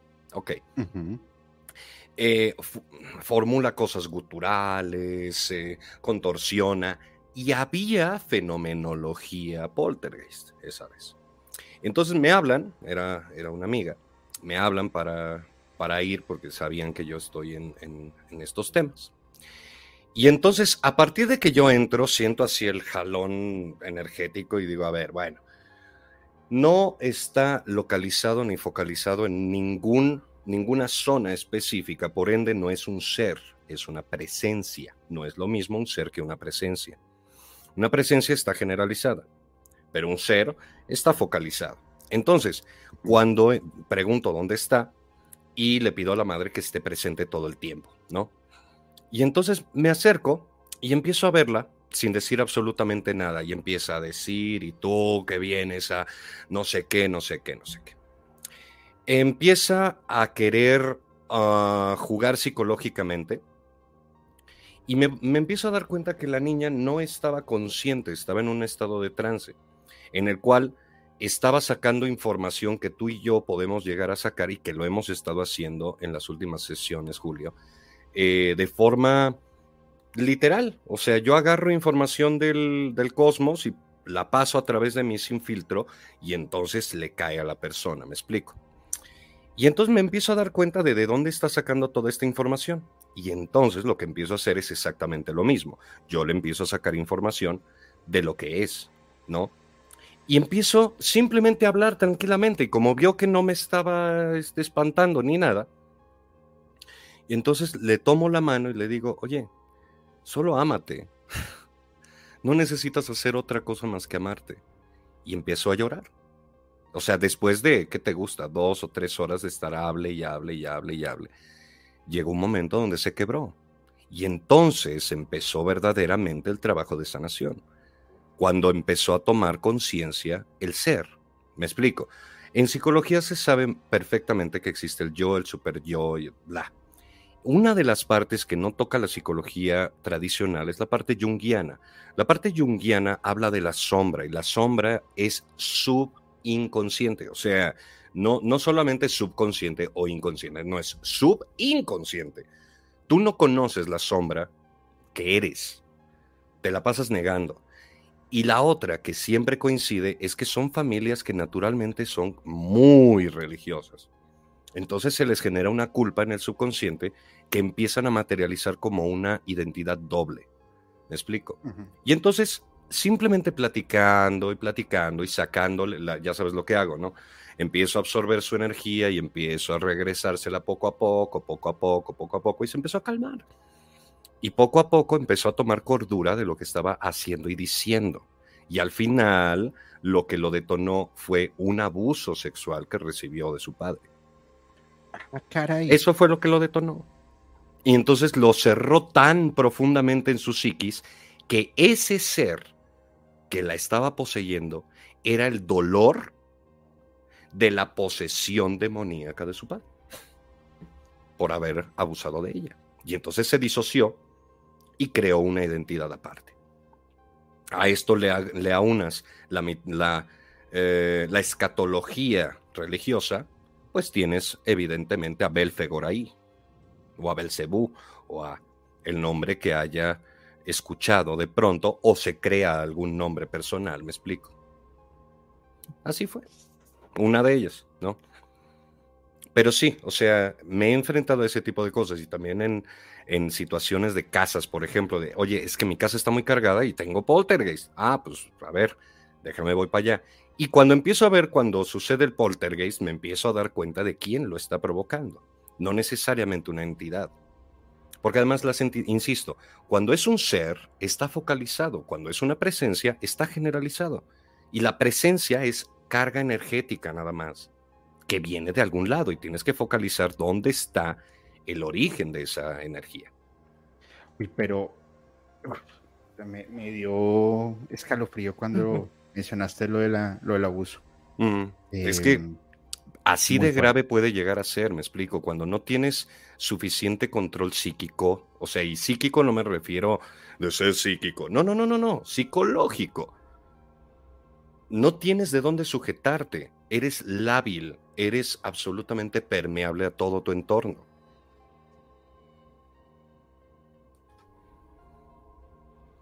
Claro. Pues creo que uno de los, de los misterios es, es justamente esta, esta práctica de exorcismos o liberaciones, que ojo, no, no, no es algo innato u original del clero católico. Muchas culturas lo, lo, lo, practican y, y, es algo habitual. Ahora, otro de los grandes misterios no misterios, eh, secreto entre voces, es justamente esta participación que tuvo el clero dentro del holocausto. Uf. Primero, todo el dinero que tenían guardado, además porque el, señor del bigote chistoso les tenía un muy buen negocio. Ustedes me van a, ustedes me van a ayudar, porque ustedes supuestamente son el centro de paz y el centro de, de equilibrio. Ustedes me van a ayudar a que yo haga un par de cositas y yo les voy a dar obras de arte, les voy a dar dinero, les voy a proteger de secuestros, bla, bla, bla, bla, bla. Y hasta hoy todavía hay investigaciones abiertas de estos dineros sucios desde el holocausto. De por sí el Banco del Vaticano se comprobó que ahí se estaban lavando dinero las mafias italianas. Entonces, pues... Cañón, y además que se juntaron muy cañón con, con, el clero y el clero empezó a bendecir a las, a las tropas. A ver, pero ¿de qué estamos hablando? O sea, otra cosa que quiero mencionar y qué bueno que estamos hablando de esto es, se han puesto a pensar por un segundo, solo por un segundo, que en las iglesias donde tienen la cruz, hay un cadáver ahí y lo están alabando. No quiero, no, o sea, a ver, Jesús la persona y su obra no es lo mismo que vamos a lavar el cadáver ahí, que si estuviera el cuerpo verdaderamente ahí, estaría lleno de gusanos, chinches, eh, cucarachas y sería Belcebú, el señor de las moscas, ¿ok? ¿Cómo esperan que yo piense que eso, esa imagen ahí, que además dijo, no adoren imágenes y no hagan templos, es adecuado? Eso no me parece, porque no están alabando a quien creen. No, están alabando la muerte. No, y, mientras la muerte sea lo, que, maneja esto, muerte habrá. Y lo estamos viendo en Palestina e Israel. Pero, eh, pero es que fíjate nomás, no, no solamente están alabando la muerte, están alabando a un hombre que fue torturado, humillado, masacrado. Y fue por tu culpa. Y fue por, y además fue por tu culpa. A ver, la iglesia, la iglesia está fundada por los mismos que lo torturaron y lo, en cuyo caso fue cierto, son los mismos. ¿De qué estamos hablando? Y en lugar de realmente seguir las instrucciones de Jesús, como dicen los textos, amen los unos a los otros y vayan y hagan la palabra y no sé qué. No, vámonos los domingos a la iglesia a rezar y a orar con un cadáver ahí puesto y que nos digan cuánta culpa tengo. Perdón, no entiendo. Y, sabes cómo, lo, cómo yo lo veo? Es, si no nos haces caso, vas a terminar así. Ajá, es una amenaza. Claro que es una amenaza. Es, una amenaza simbólica. Y fíjate que yo o sea, yo he aprendido muchos temas en, esta, en estas últimas semanas a, nivel, bueno, he aprendido no, estoy empezando a ver muchos temas a nivel espiritual, a nivel de revisar conciencia, a nivel de, de, evaluar mis actos, a nivel de cómo poder aportar, de cómo equilibrar mi parte espiritual, mi parte laboral, mi parte económica, cómo, cómo, cómo ir jugando el ajedrez para que la vida tenga un equilibrio. Y es algo complicado. Pero, pero bien, va. Yo creo en Dios. Yo creo que hay un ser supremo encima que está moviendo las fichas. Mm. Yo no creo que, que en, un Dios castigador.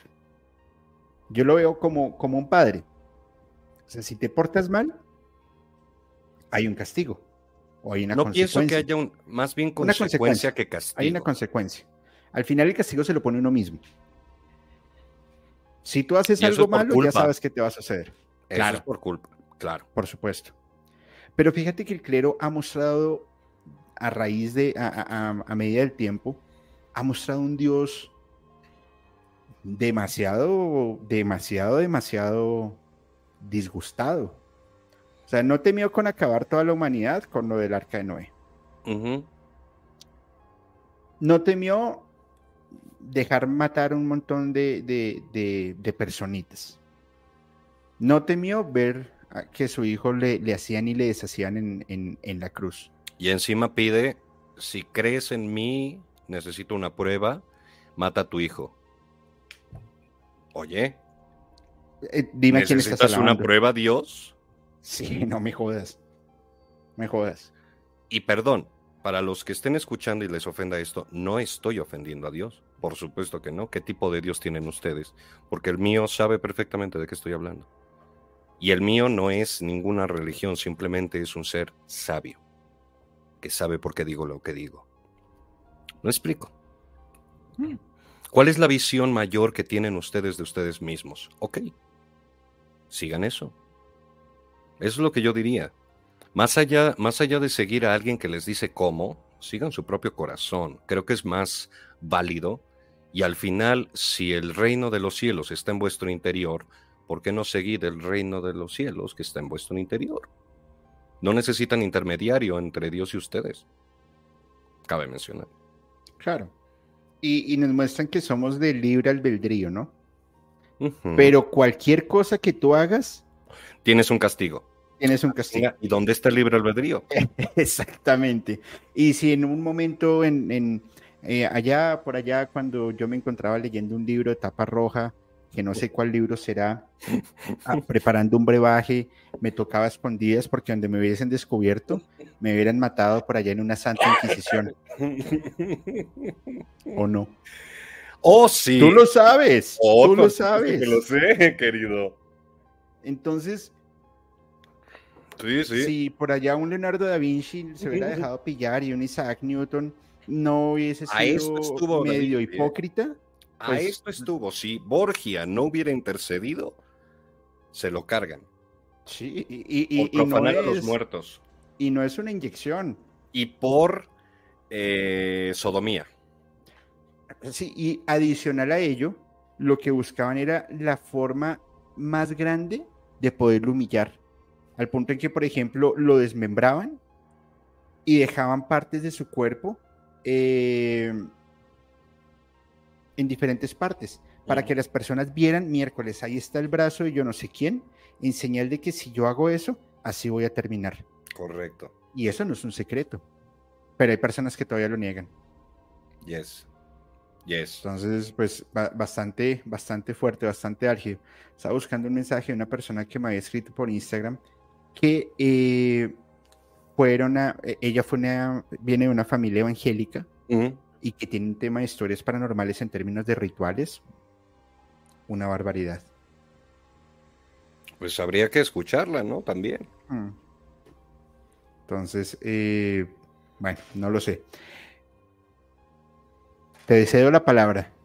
Cuéntanos uno de esos misterios. ¿Quieres que muestre alguna fotografía? Efectivamente. Vamos por partes, vamos por partes. Bueno. Muy bien. ¿Cómo se llama el templo de la Santa Sede. El templo, ¿eso no es la Capilla Sixtina, creo? No, no, no. ¿La ciudad qué?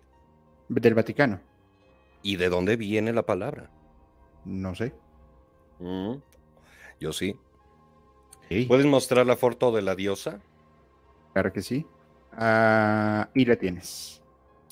Y dice, ah, les presento a la diosa Vatica una diosa etrusca que estuvo antes en el mismo lugar donde está en este momento la Santa Sede. Y en el lugar donde se erigió la Santa Sede era el, mm, ¿cómo explicarlo? El lugar mortuorio, digamos el cementerio de los etruscos, que adoraban a la diosa Vatica. Y si se fijan, pues tiene cuernitos y cosas y tal. ¿Cómo funciona esto y por qué una iglesia que, que va en contra del mal tendría culto natural pagano? ¿No será que realmente no es lo que parece? Esta diosa que están viendo se llama Vatica y esta diosa está vinculada con un planeta, el planeta Venus. Curiosamente, ¿Ustedes saben cómo se le dice a el planeta Venus? La estrella de la mañana, también conocido como Lucifer. Piénsenlo un segundo. Lucifer es el que porta la luz y la primera pasa dos pasa en dos cosas, en dos momentos, ¿no? Surge como la primera estrella de la mañana o como la última estrella del, del atardecer. ¿Me explico? Entonces tiene dos visiones, la del atardecer y la de la mañana. Y entonces porta la luz y aparece. Entonces, fundamentalmente, la iglesia eh, románica está cimentada en cultos que no tienen nada que ver con lo que creen que tiene que ver. ¿Por qué se le llama Vaticano si no es en honor a Vatica?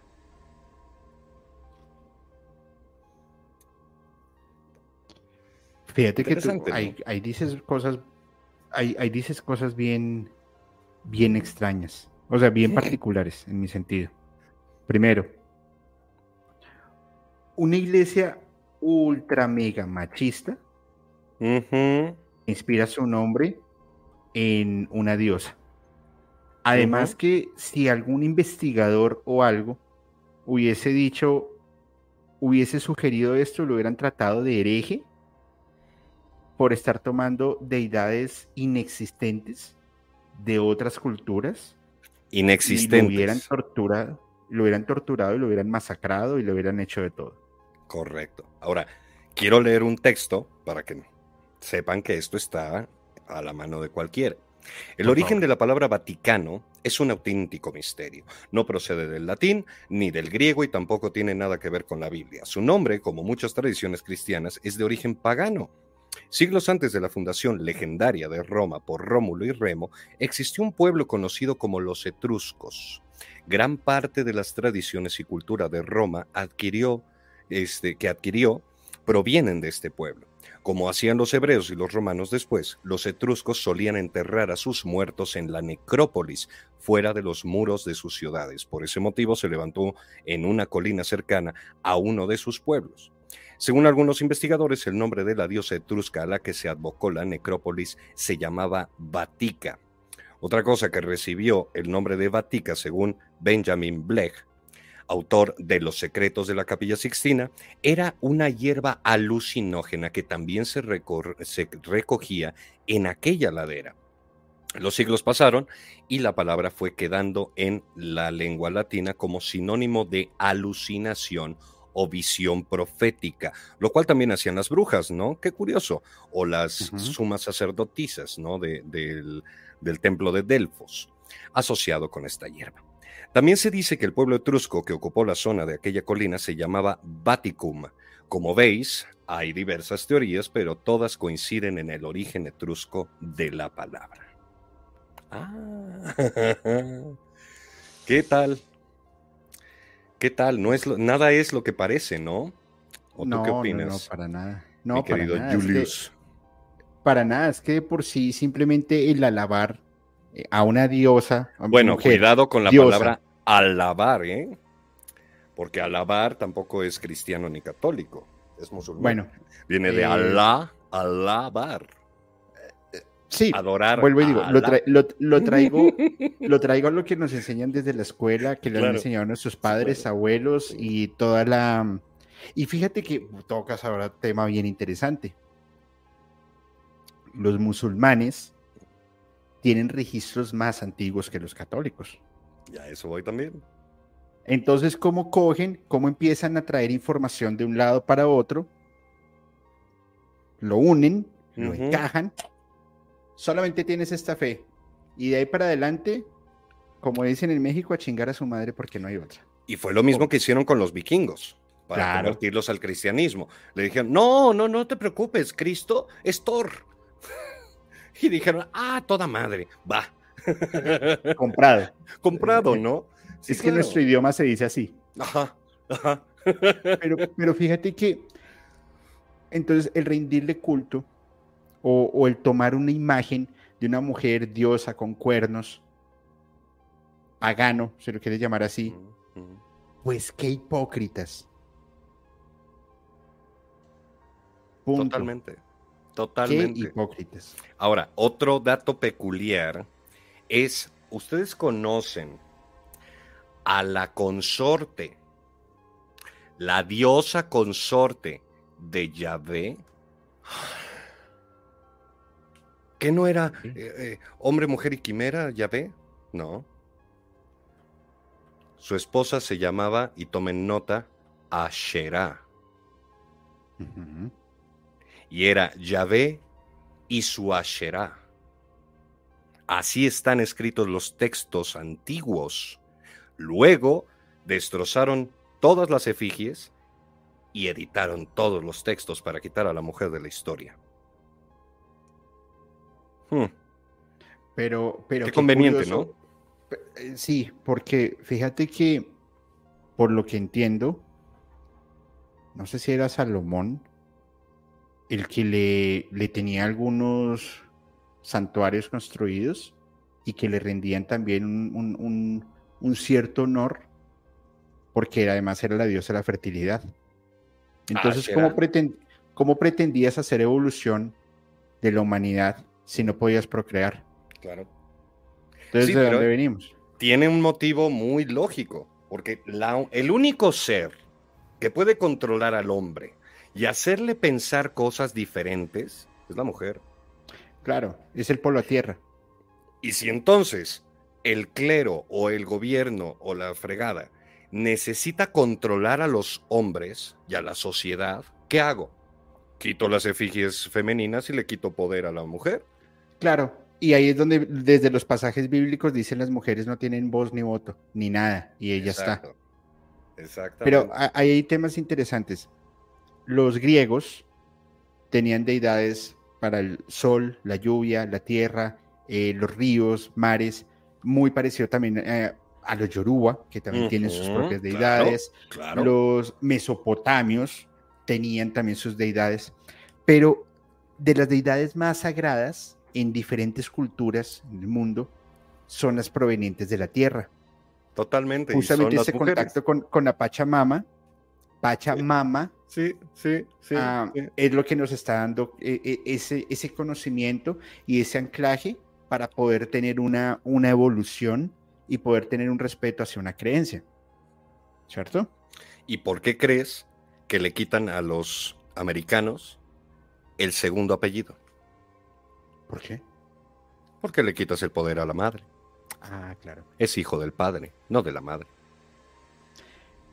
Inclusive lo dicen, inclusive lo dicen en la, en, en, en algún lado. Eh, está Jesucristo sentado a la, a la derecha de Dios Padre Todopoderoso. Cuando debería ser Dios Padre y Madre, creación. Sí, Porque pero si no, estaría rompiendo, estaría rompiendo el equilibrio natural. Y no es un solo ser.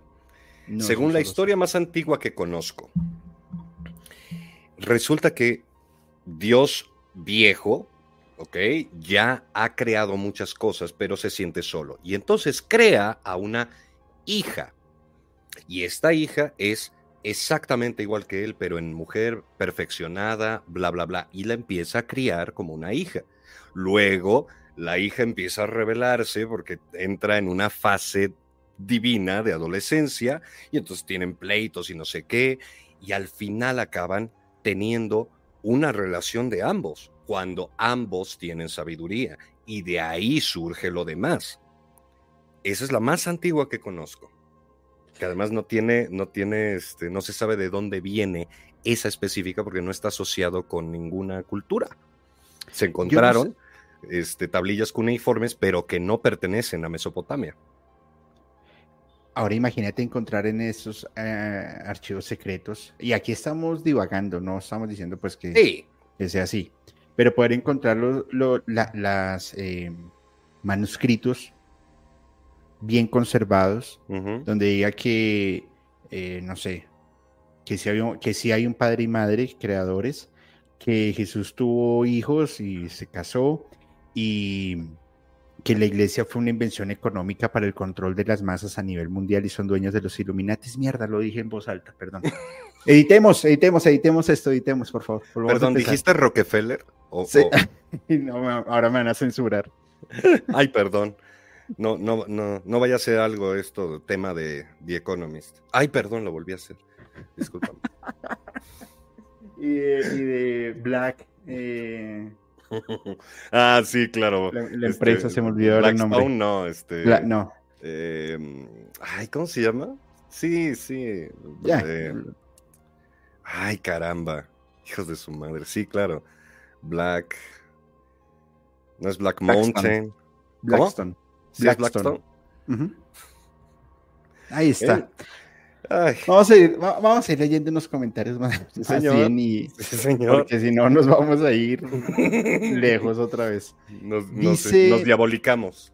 Sí, sí, sí, sí, no, ya, ya después de que dijiste que había una, que, que Dios no existía y que era una mujer, ya creo que ahí la embarramos, entonces. ¿Qué tal? Fí- Fíjate que yo decía eso con, con- con un capítulo que hice con, con Felipe sobre mm, el Blue Beam, que, que básicamente el Blue Beam es, una de sus misiones es hacer una unificación de todas las religiones. El ecumenismo. Ajá. Pero lo más difícil es decir, o sea, es hacerlo. Yo decía, yo le decía, yo no lo veo tan difícil. Vamos a, a decir que Dios es mujer. En todas las culturas. Dios es mujer. Derrocaste la principal creencia religiosa del mundo. Las otras se van a ir acoplando. Que sea falso, sea verdadero, no sé, pero tú le estás diciendo a la gente, Dios es mujer. Es tan fácil, tan, tan fácil poder manipular los pensamientos de las personas con falsas creencias. Pero cada quien. Yo no pienso que sea tan fácil, sinceramente. Yo pienso realmente que sería lo más complicado que hay. Así. ¿Por qué? Porque si ellos, ellos quienes sean, ¿no? Sacan en este momento ese tipo de argumentos y comentarios, inmediatamente la gente va a entrar en negación. ¿Por qué? Porque estás atentando con su, con su credo primigenio, que viene de muchas generaciones atrás. Es casi un insulto. Y entonces el efecto es contrario, totalmente contrario. En lugar de que se unifiquen y que se tome el control de esa manera, no, no, lo van a rechazar inmediatamente. Eso es lo que pienso. Puede ser una, una, una opción, no lo sé. Eh, y es válido, por supuesto. Vamos a ir avanzando. Ana Karen Ramos nos envía su super chat y dice: Julio, Pablo, bonita y bendecida noche. Amo esta dupla. Un abrazo para ambos. Hacen mis días muy bonitos. Los quiero mucho. Qué lindos. Ah, qué bonita, Ana Karen. Muchas gracias por tu aporte. Espero que la estés pasando muy bien y que eh, el Poder Santísimo eh, bendigan. Hoy estoy en mood religioso. Vamos a ver. Dice Luz Estela Jaime Cornejo. Saludos con toda desde Bucaramanga y amo a musicalmente. Pablo y Julio, una excelente combinación. Eh, a ver, Pablo. Señor. Te voy, a, preguntar dos cosas. ¿Para ti qué es una culona? En México, eh, una, culona sería una, una, mujer con un trasero muy prominente. Ok. Y pues sabemos que es una hormiga, por supuesto. claro, la hormiga culona, por supuesto, por supuesto. en Bucaramanga se comen las hormigas culonas. Sí, también acá. Las pichi, pichicatas, una cosa así se llaman las hormigas. Sí, sí, sí, las conozco. además sabe a miel. Una hormiga culona. O sea, y, en México se comen los chapulines, que son como grillos. Sí, también. yo, sí, también. no sé, yo yo creo que las personas que descubrieron que eso se comía eh, tenían mucha hambre en ese momento. Ah, yo creo que dijeron, ah, a ver qué sabe esto. ya. Sí, eh, listo. He, chupado peores cosas, ya que más. peores cosas he tenido en la boca, pues ya que más da a lo que fue. Ya nuestra edad se nos permite ese tipo de cosas, ¿no? Dios te bendiga, Luz Estela. Te envío un abrazo enorme hasta Bucaramanga, la ciudad verde de Colombia. Un abrazo. Eh, ah, a, propósito, Marta Limón nos envía dos super etiquetas. Marta Limón te envía un abrazo enorme. Y Marta fue la ganadora de una consulta gratuita con Rosa, una lectura de ángeles. Hicimos un concurso hace semana y media, pero no lo anunciamos, o sea, no anunciamos el ganador. Marta, eres la ganadora. Por favor, escríbeme para ponerte en contacto con Rosa me puedes escribir por Instagram. Y eh, pues nada, disfruta la sesión porque va a estar bastante, bastante interesante. ayer, justamente cuando hice el, estaba haciendo el ritual de fuego, yo decía, hagan de cuenta que este fuego es como una apertura de sus registros akáshicos. ¿Alguien sabe qué son los registros akáshicos? Y una chica levantó la mano y dijo, yo, porque tuve mi sesión con Rosa. Ay, claro. sí, claro, sí, claro. Sí, pues sí. Con la, con la Master. Sí. Bueno, aquí Marta Limón nos envía sus dos super etiquetas. María Uriarte vuelve a participar. Ya tienes más ganado el camino al cielo. Muy bien, hermana. Eh, estás creando las escaleras en oro. Vas bien. Stairway to the Heaven. Ya cuando llegues al, al, al, escalón 33, ya hablas con nuestro compa.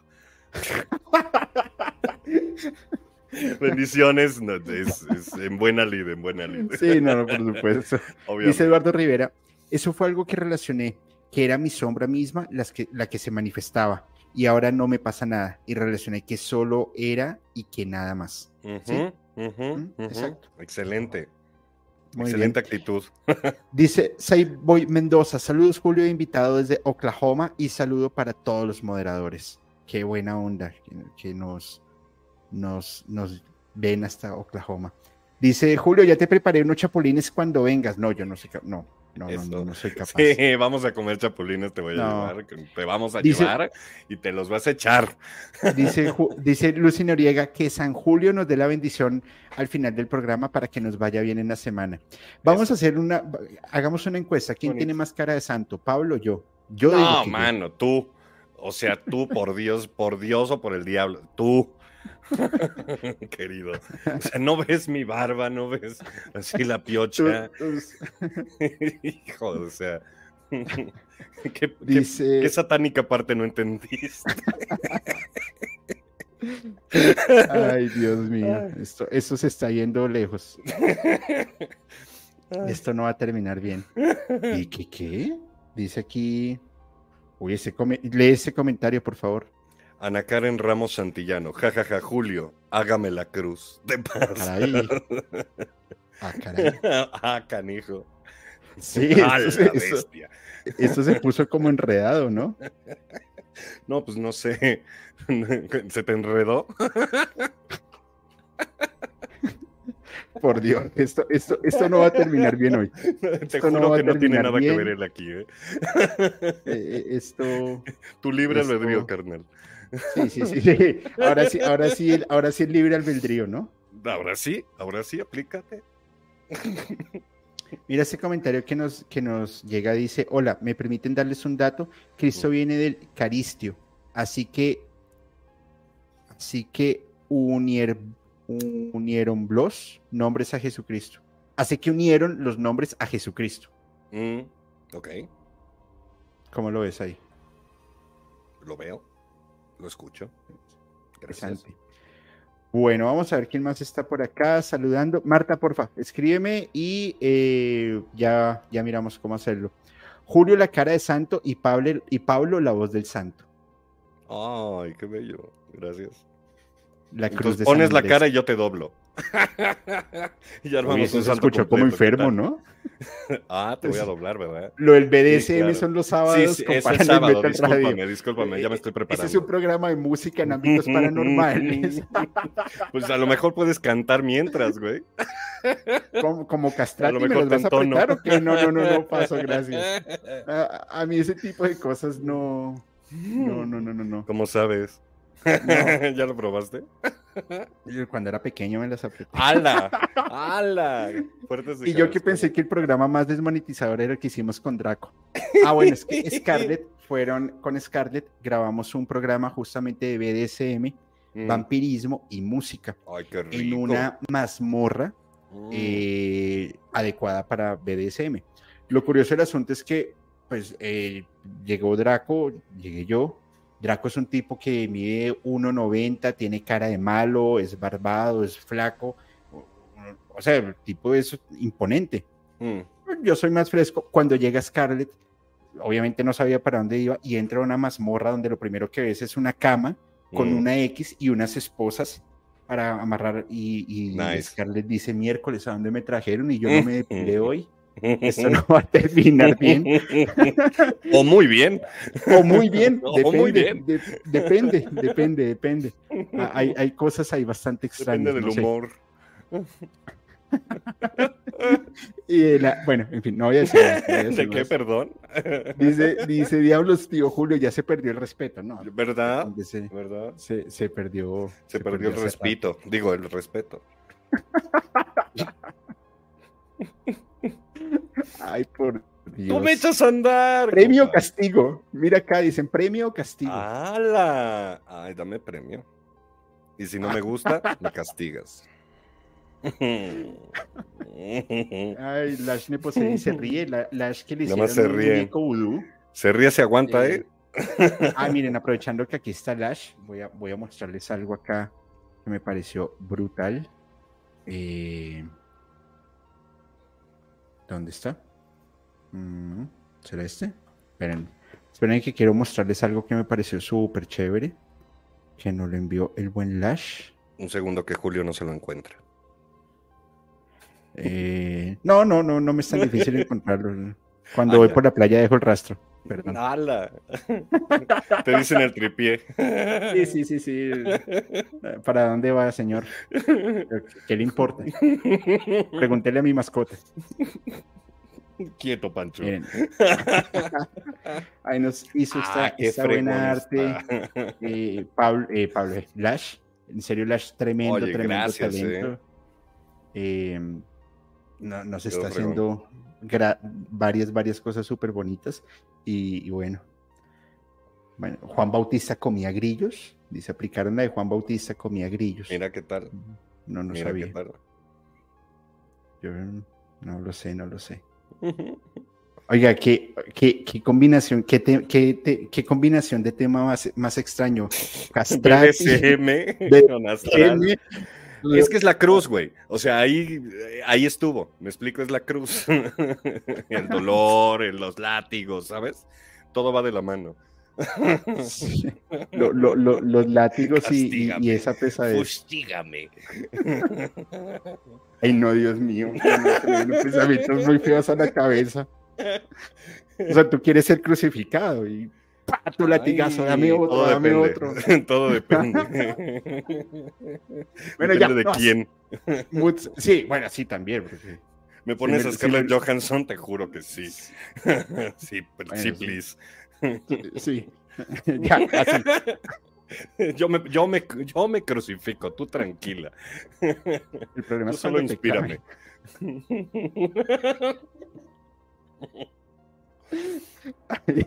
Dice Vicky Ramírez, qué imágenes en mi cabeza, sí. No, y las que nos faltan. Y las que nos faltan. me, me, me, me acordé de la última reunión que tuvimos de, ¿De qué? de, No hagas pausa ahí, güey. de despertar favor. una nueva conciencia. Ah, Excelente, Dios mío, mi mente empezó a reflejar. Ah, ya me acordé cuando tú, tenías tu fetiche de hacer un trío con tres enanas, con dos Ah. enanas. güey, eso lo dijimos afuera, cabrón. Eso fue chat sí. solos, idiota. Perdón, No lo ya, digas ya, aquí, ya le embarré. Hasta luego. Este güey, no, en el que se va soy yo. Chao, chicos. ¿Qué te pasa, güey? Te vuelvo a decir algo, güey. Pues sí, es que las enanitas traen, tienen su charm. ¿Qué quieres que te diga? Sí, sí, lo acepto, está bien, está bien. Y mientras suena, y mientras suena un fondo, cabrón, los, los enanos sí bailan, sí, señor. O sea, sí, los sí, enanos. sí, sí les avisaste que este era el último programa conmigo, sí, ¿verdad? Cabrón, Ah, no, si ya es el último, pues vamos a echarnos con todo. Cámara, Pablo va, Lix. que también sé cosas tuyas, güey. Échale.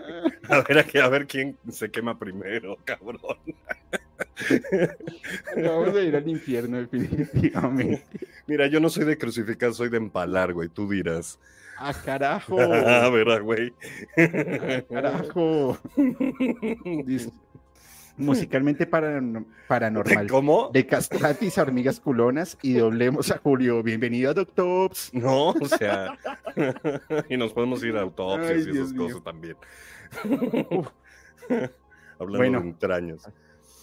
Vamos con esta historia Sí, por favor. que, nos traes sobre eh, Merectaus, si te parece bien. Ah, Melequitaos. ¿Con, Melectaus, con qué, ¿Con qué cara quieres que continúe después de los enanos, güey? No tienes perdón. Va- O sea, de verdad, güey. No tienes duda. No, güey. O sea, no puedo, no puedo hablar de Melequitaos después de eso. Así que por favor, date una historia en lo que se le olvida al amado público todo lo que acabamos de decir. Como que al amado público. Pues por eso te Respeta, digo, güey. Cabrón. Ay, dioses. Oye, tú que a, a nosotros que nos gusta hablar un poco de conspiraciones, Sí, conspirate esta. no te rías porque me haces reír, por favor. No te rías, pues es nervio, güey. ¿Qué esperabas? Cabrón. Dice, mira, mira este comentario. Pablo se vería interesante vestido de cura. Eso sería súper hereje, además. No, es que ve la foto que pone, güey. Y desde ahí te das tinta. carajo. ¿Me quiere de, de- de sacerdote? Órale. Qué heavy. Por, por favor, agáchese y vamos a confesar. A ver, ahí te va el cuerpo de Dios. Vamos a comulgar con la hostia. Primero la hostia, luego. Bueno, bueno, no más. Vemos. No no no no más. Ay, Dios. Dios, Dios. Esto, esto se puso pesado. Eh, Ya, nos fuimos al carajo. No, no, no. Nos fuimos, güey. Nos mandaste, cabrón. O sea, eso fue harakiri, güey. Ay, no. Oh. ¿Recuerdas al, a- al Papa Benedicto XVI? Ajá. Sí, bueno, eso nos baja a todos cualquier cosa que estuviéramos Sí. pensando. La cosa, bailando así. No, gracias, gracias, te lo agradezco, tararara. Necesitaba irme de, de esa idea en la cabeza. Vo- vol- volver al mundo real. Sí, sí, sí. Un ancla, güey. Dios, a- hasta me acaloré. Pues, güey. Estoy sudando, baboso. Mire. Mire, este mensaje es para Pablo. Soy Nanis Julio. Yo le recibo las bendiciones. Derrame su espíritu sobre mí. Ay, Dios. Ah, No, es carajo. Para ti, compa. O sea, es para ti, por si no te Esto se fue cuenta. musicalmente. Esto se fue musicalmente a lo peleón. Y este comentario de Cel dice: Me recordó su foto en Trusa. Ahora sí traigo Dios. pantalón.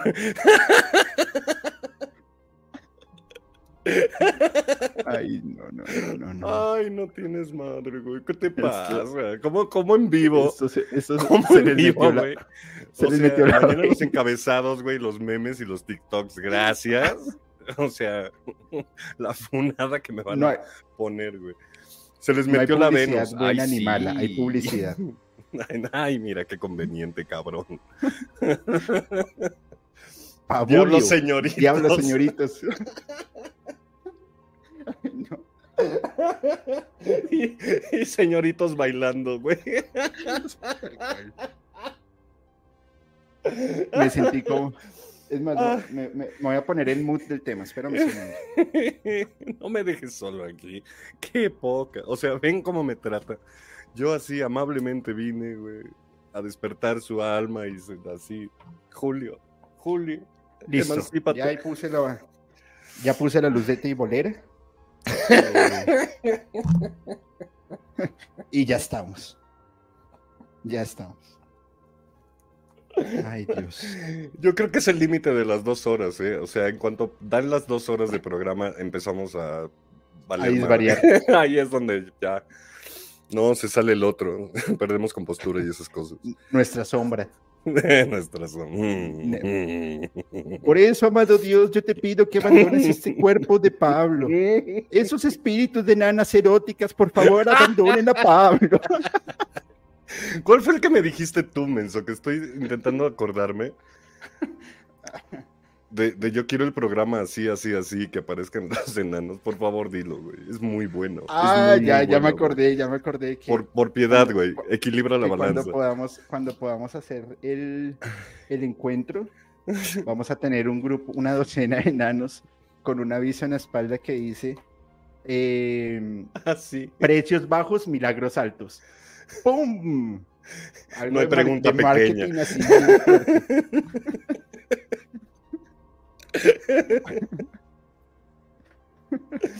Ay, qué mal. Oiga, Ok. eh, este programa va a sacar unas conclusiones bastante extrañas. Qué complicado, güey. Ay, no. no, después de este programa, aventarnos despertar de una conciencia, güey. O sea, Ay, sí, no, no, no, no, no. no lo van a olvidar, güey. O sea, sí no lo van a a, olvidar. a, a Elenia Fer ponerse la 10 y hacerle porque yo no tengo cabeza para un programa con seriedad, por Dios.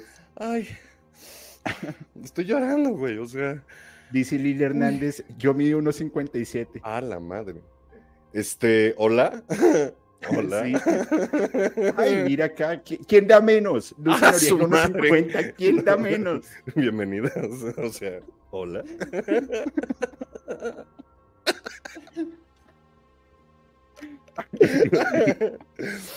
Ay, Vamos con Melequitaos, güey. Por favor, por favor, por piedad, por, por, por, por tu tatis, güey. Ya. Listo. No más. Vamos Ya. con Melequitaos. No más. Decía lo de Benedicto. Me imagino un montón de nanas ahora. Oye, te- tengo una buena noticia. Te ver, hice por caso por lo, lo de las. Desde Eric que me lo estaba diciendo y luego tú me lo dijiste. La solución de las cámaras eran las memorias. Eso era. Mira. Una cámara la dejé grabando todo el programa Yeah, yeah, y yeah. grabó perfecto. Ya fue que ya se llenó la memoria. Uf, Listo, uf, solucionado uf, uf, era la velocidad. Qué bueno, Sí, qué bueno, me qué bueno, qué tenía, bueno. Me tenía asustado eso. No, Listo. sí, oye, porque es que es un material invaluable que si no lo grabas bien, es una pérdida así pf, brutal, brutal. Ya no te rías, Pero- güey. O sea, te Bueno, estoy sintiendo la risa ahí. Ah, Pablo, contrólese, por favor. Tú, Así como, así como despertar de una conciencia. Julio, contrólate. Me prende el micrófono, Julio. Dice María Uriarte, yo mido 1.53. Madre del Señor, se va a ir al dioses, carajo. dioses. Esto se va a ver el carajo. Este, bienvenidas. Hola. Ay, Dios. Sí, sí, hay. Bueno, pero- mm, te preguntaba lo de Benedicto, porque en 2012 salen los eh, Batilix, que es la filtración que ujú, ujú. hacía anónimos de todo lo, bueno, de lo que ya se sabía. Sin embargo, una de las, de las teorías de conspiración más fuertes que, que hay es que Benedicto renuncia a su papado porque estaba encubriendo a, a- a su secretario privado, que adicional estaba metido en unos casos eh, bastante fuertes menciones. con, personitas.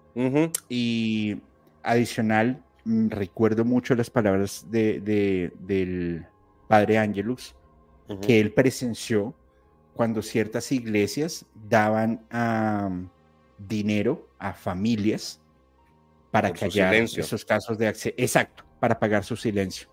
Sin embargo, creo que los, los, los casos más mencionados eh, fue a su secretario privado, a su mayordomo,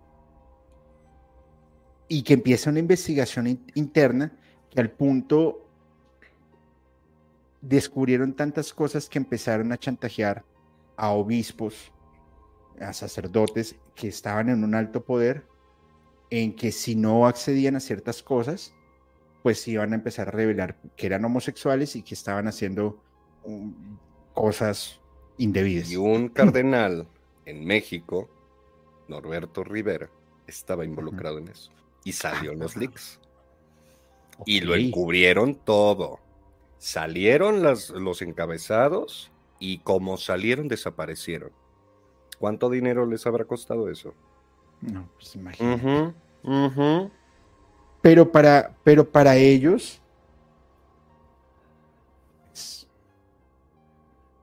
lo tienen. Sí. Sí, gracias al pueblo. Así que es el pueblo el que lo encubre. Qué conveniente. Pues la verdad sí, la verdad sí. Es Vox que, Populi, Vox Dei. hmm, Hmm. Hay, no, es que hay tantos casos. Hay, hay un tema que sí me gustaría preguntarte, porque Señor. no conozco mucho, y es, creo que es uno de los secretos mejor guardados, si existió, y lo digo pues con todo el respeto del mundo a las creencias, son los secretos revelados de, de la Virgen de Fátima. De Fátima, sí. ¿Qué opinas de ello? Puedo herir mucha susceptibilidad si me suelto a hablar ahorita de Fátima. ¿Merece la pena? Pues amigo, decídelo tú. A mi juicio, como no como- quisiera como porque, porque creo que la cordialidad en, en la, en la comunidad de musicalmente paranormal debe mantenerse y, y esto podría acarrear algunos, algunas pedradas que no son necesarias. O sea, si fuera verdaderamente necesario decirlo, lo diría. Pero déjame abordar el tema como por encima. Dale, por Em, tres niñas que son absolutamente controladas desde infantes en la religión. Eh, sacerdotes que están alrededor todo el tiempo metiendo y metiendo y metiendo y metiendo psicología específica. Y de pronto que tienen una conexión eh, espiritual con una deidad de esta naturaleza, no es la primera vez que sucede. Esto ha sucedido muchas veces y uno de los casos más conocidos en México es el de Juan Diego con la Virgen. Así es. Me explico. Eh, las apariciones de la Virgen, la que sea, ¿ok? Fátima es una, bien, pero ¿cómo sabes que es Fátima y no es la Virgen María? ¿O cómo sabes que no es la Virgen Morena? ¿O cómo sabes que no es la Virgen del Apocalipsis? Me explico siempre se presentan de la misma forma, curiosamente. Y el arquetipo asociado a esta figura es un arquetipo muy antiguo que es el de la diosa madre, como lo había dicho antes. Dentro del camino del héroe, en la psicología de Joseph Campbell y en los mitos del monomito, se explica muy bien el enfrentamiento psíquico con la deidad femenina que gobierna ciertos planos de existencia. Y también se sabe de esto en la India, que es mucho más común de lo que parece. Y no lo toman en cuenta. El problema es que esto fue occidentalizado. ¿Me doy a entender? Y los medios son muy sensacionalistas con las cuestiones religiosas porque es un muy buen método de control para Occidente.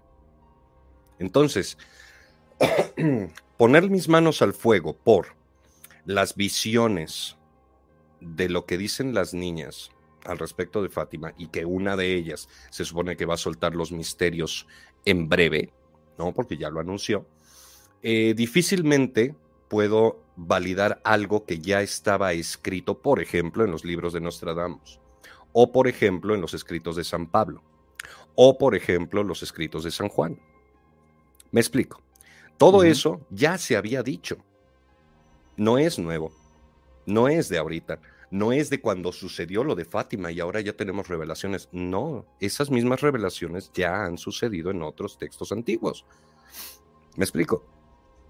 Entonces, fíjate que, ah, perdón, perdón, adelante, No, no, no, ya terminé mi comentario, adelante. Ok. ¿Tú cómo puedes tener a, un grupo de personas mm, a la expectativa, generando un misterio?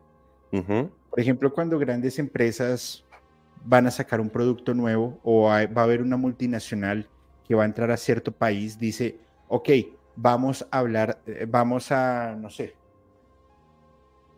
voy, a, volver al tema y ya desde la parte seria.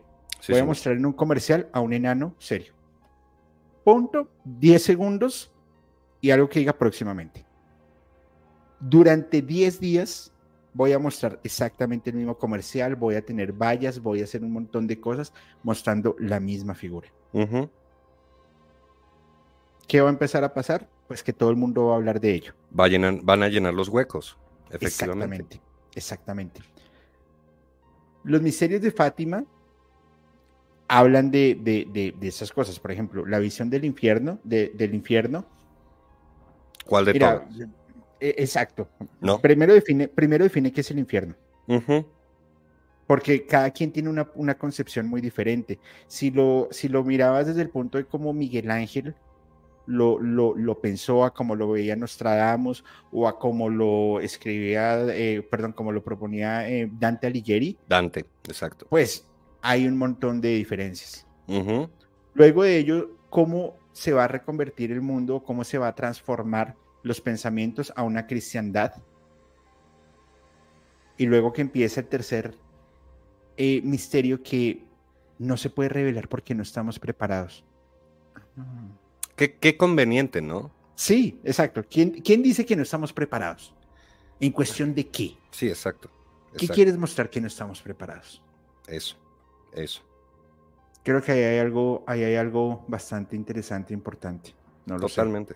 Totalmente, totalmente. Porque además, si tú manejas una verdad a medias, la gente tiende a llenar los huecos de lo que no sabe siempre. O sea, no es una vez, es siempre. ¿Ok? Pasó hace muy poco tiempo en el Zócalo que de pronto sacaron un, una imagen, los de Daft Punk, en el Zócalo de la Ciudad de México. Y entonces todo mundo dijo, van a tocar en la Ciudad de México. Era una campaña nada más de publicidad de su nuevo disco. Y ya. no iban a tocar y todo el mundo ya estaba vestido y alborotado, ¿me explico? Entonces tendemos a la ilusión y tendemos a la superstición y tendemos a la imaginación exacerbada de lo que no conocemos. Por eso somos curiosos. Es natural. Entonces empiezas a elucubrar cosas, ideas y tal. Bueno, ¿qué te consta? Empiece, em, empecemos por ahí, ¿no? O sea, ¿qué te consta? ¿No te consta? Dúdalo un poco. No digo que no creas en ello, digo que lo dudes un poco. Un poco, sanamente. Me explico, una duda sana es bien. Inclusive lo que uno piensa, duda de tu mente, a lo mejor estás involucrado en cosas que no te habías dado cuenta de traumas y cosas por el estilo, que te están haciendo actuar de cierta manera y tú lo das muy por hecho. Me explico, porque así soy. Bueno, no eres así. Te hicieron de esa manera o te hiciste de esa forma por un trauma. No necesariamente es la verdad. Así es, así es, así es. Bueno, mi estimado amigo, ahora sí hablemos de... Mm, Melequitausa. Melequitaus, por favor. Perfecto, bien. Ok. Ahí les va. Esta imagen que tienen en pantalla es el... Mm, ¿Cómo explicárselos? Es como el estandarte de una cosa que se llama yacidismo. El yacidismo surge como una vertiente que se abre del masdeísmo. El masdeísmo eh, le da mm, el título de Dios Supremo a un ser que se llama Aura Mazda, ¿ok? A través de su profeta. Bien, que es muy semejante a Mahoma y cosas por el estilo. Tiene una vinculación muy semejante al Islam. Pero lo más interesante de esto, bien, el yacidismo no se va por Aura Mazda, sino por lo que cree que es el emisario de Dios.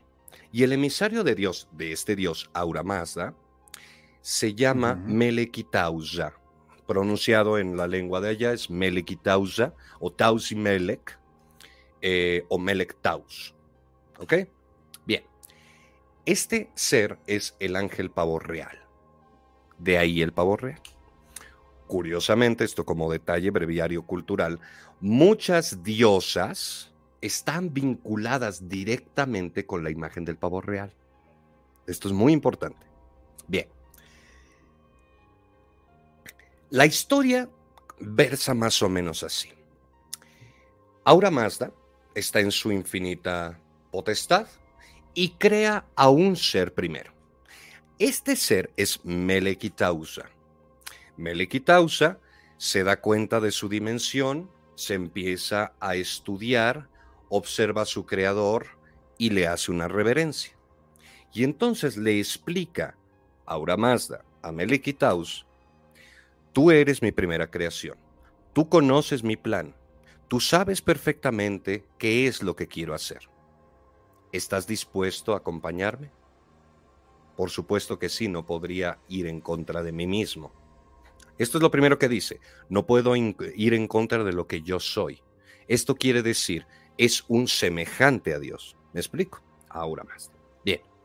Después de que crea este ser que se llama Melekitausa, crea a los demás ángeles que no saben esta conversación que tuvo Melekitaus con Aura Mazda.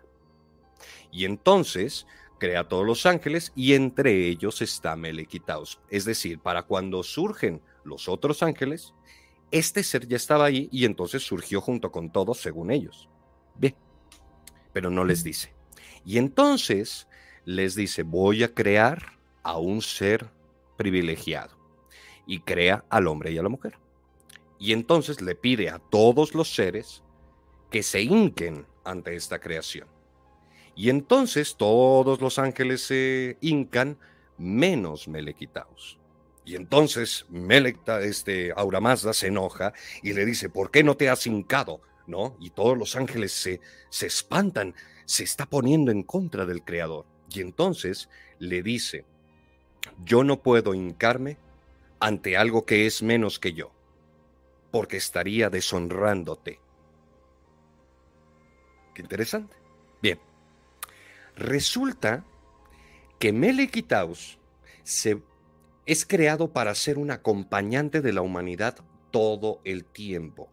Pero si se fijan, es la misma historia del opositor, de Satán, que se pone en contra de Dios y entonces es expulsado, lo cual sucede y, le, lo manda junto con los hombres a, este, a la tierra. ¿Sí me explico?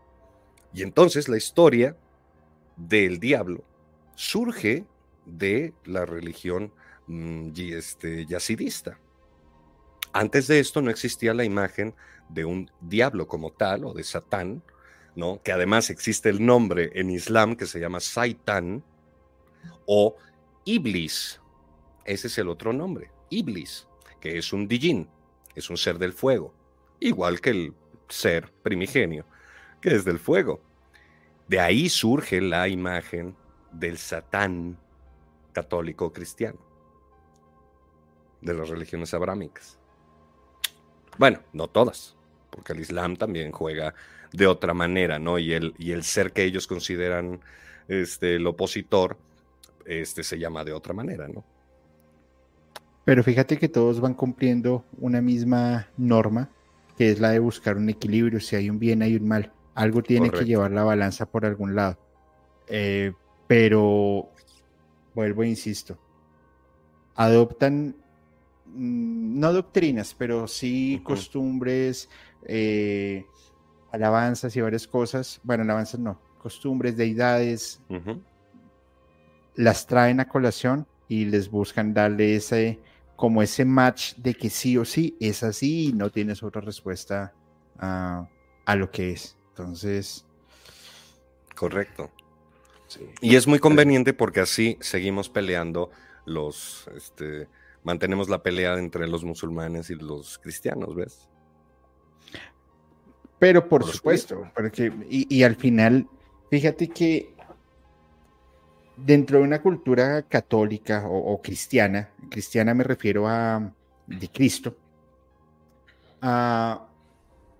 pues si ves al islamismo, si ves el, el eh, ¿cómo se llama?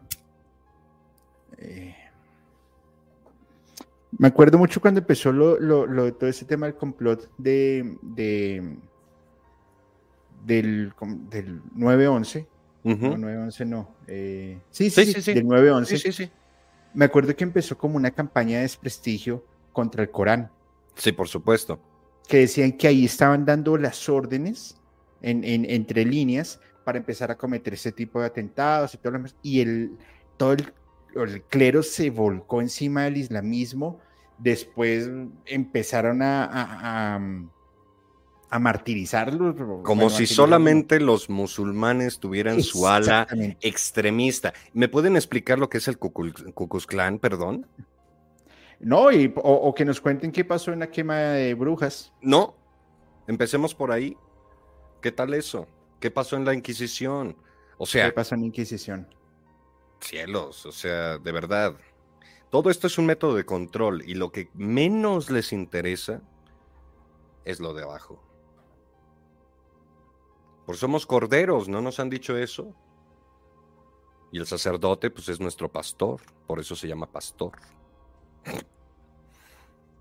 Triste, pues triste, triste, porque mantiene el status quo, ¿sabes? Y eso nos impide podernos autogobernar en general. Primero tienes que pensar por ti mismo, primero que nada.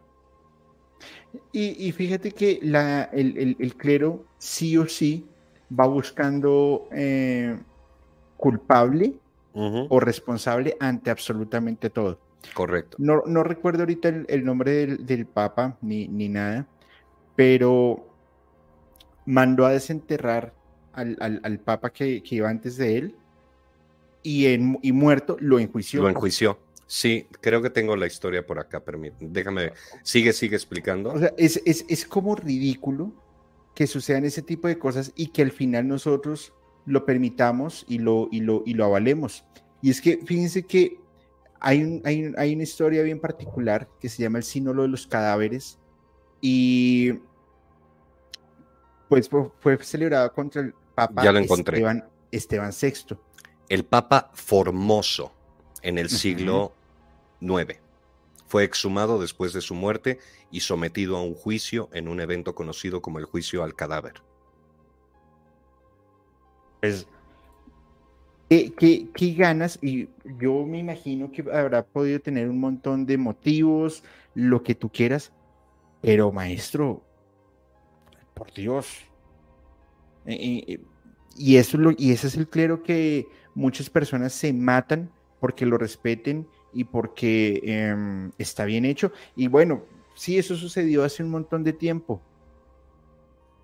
Fíjate, en el 2009, no hace nada, se dio a conocer que hay una penitenciaría apostólica y que el Papa es el, el máximo líder y es el único que puede decir, ok, te declaro inocente, puedes salir de la penitenciaría.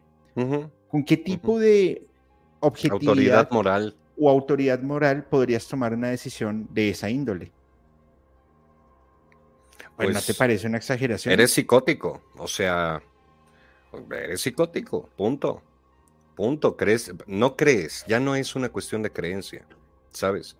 Ya sabes, ¿no? Que eres el poder encarnado de Dios. No, no, por Dios, o sea, no, no, no, no, no, no tiene nada que ver, o sea, lo que realmente es es una tapadera de mucho, mucho, mucho, mucho, mucho podrido detrás. O sea, ojalá realmente siguieran sus propios principios religiosos, pero los primeros que no lo siguen son ellos.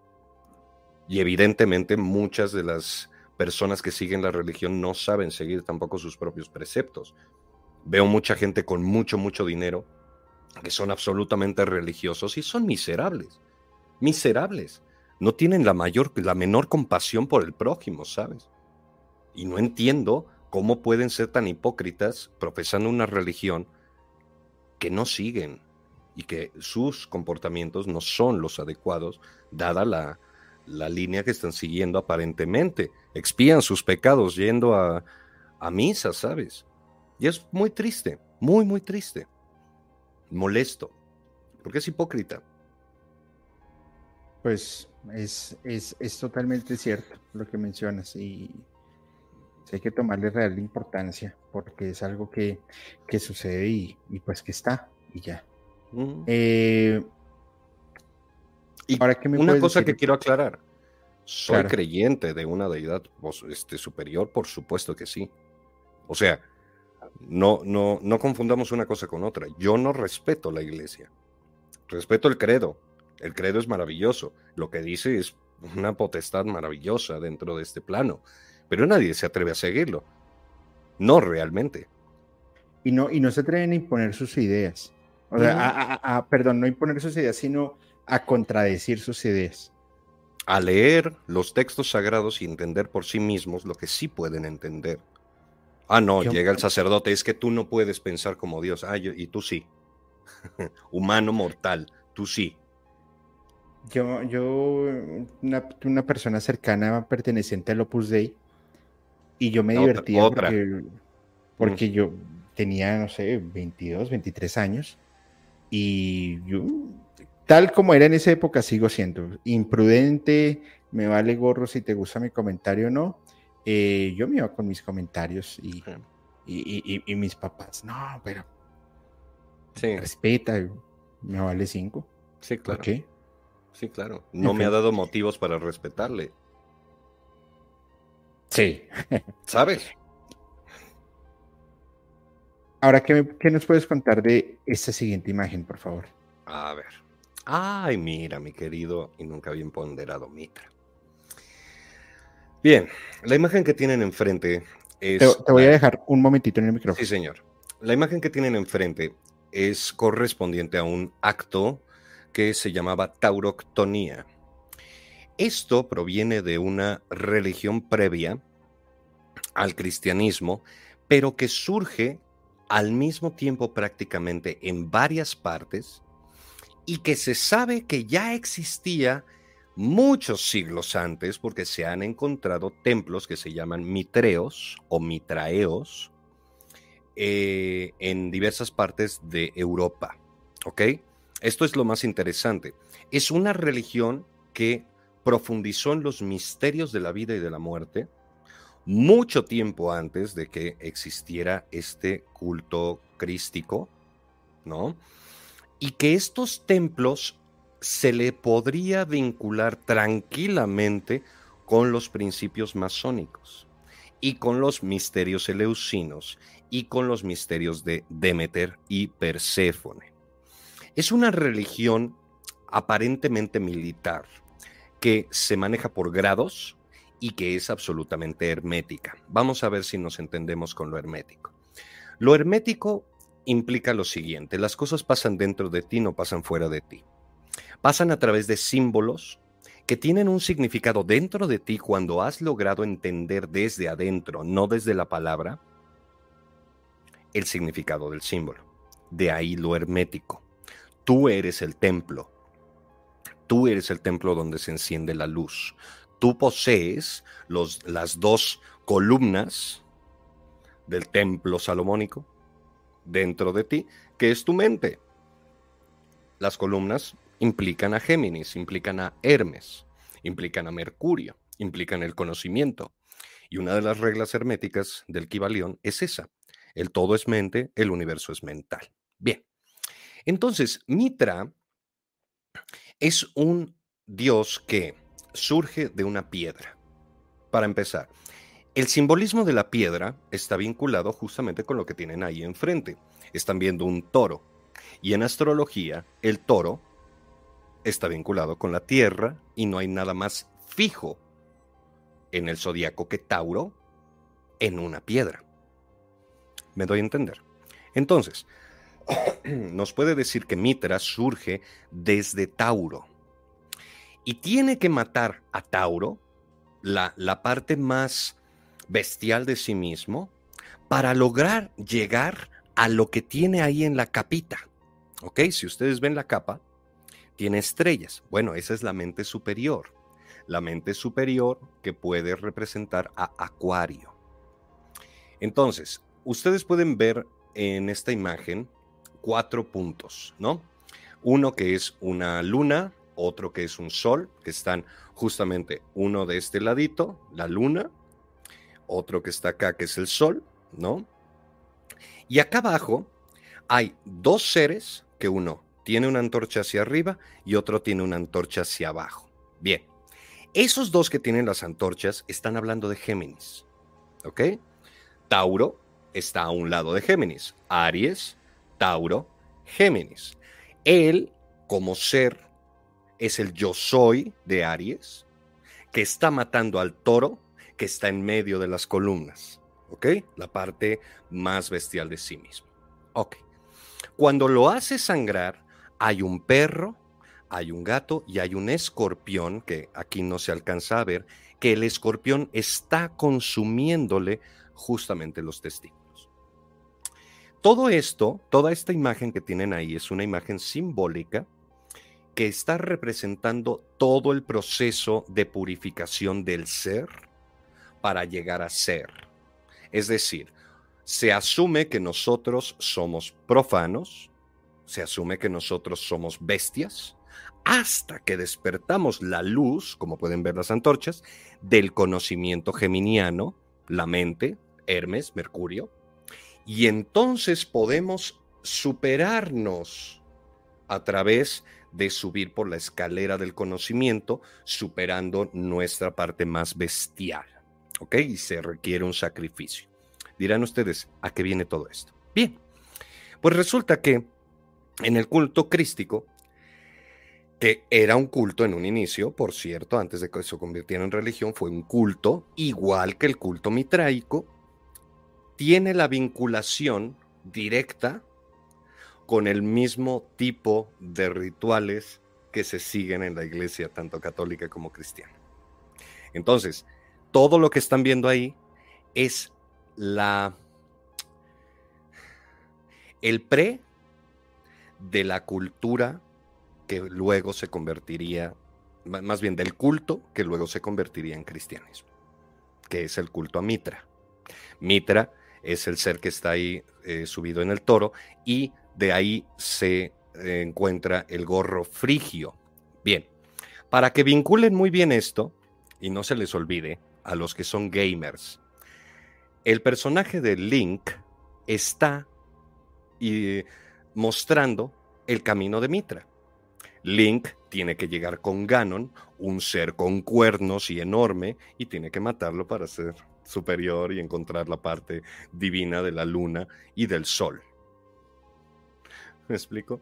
Es súper, súper interesante, pero todo esto es un sincretismo y es, es formidable. El culto a Mitra también estuvo en eh, la India y en Persia y en todo, todo, toda Europa.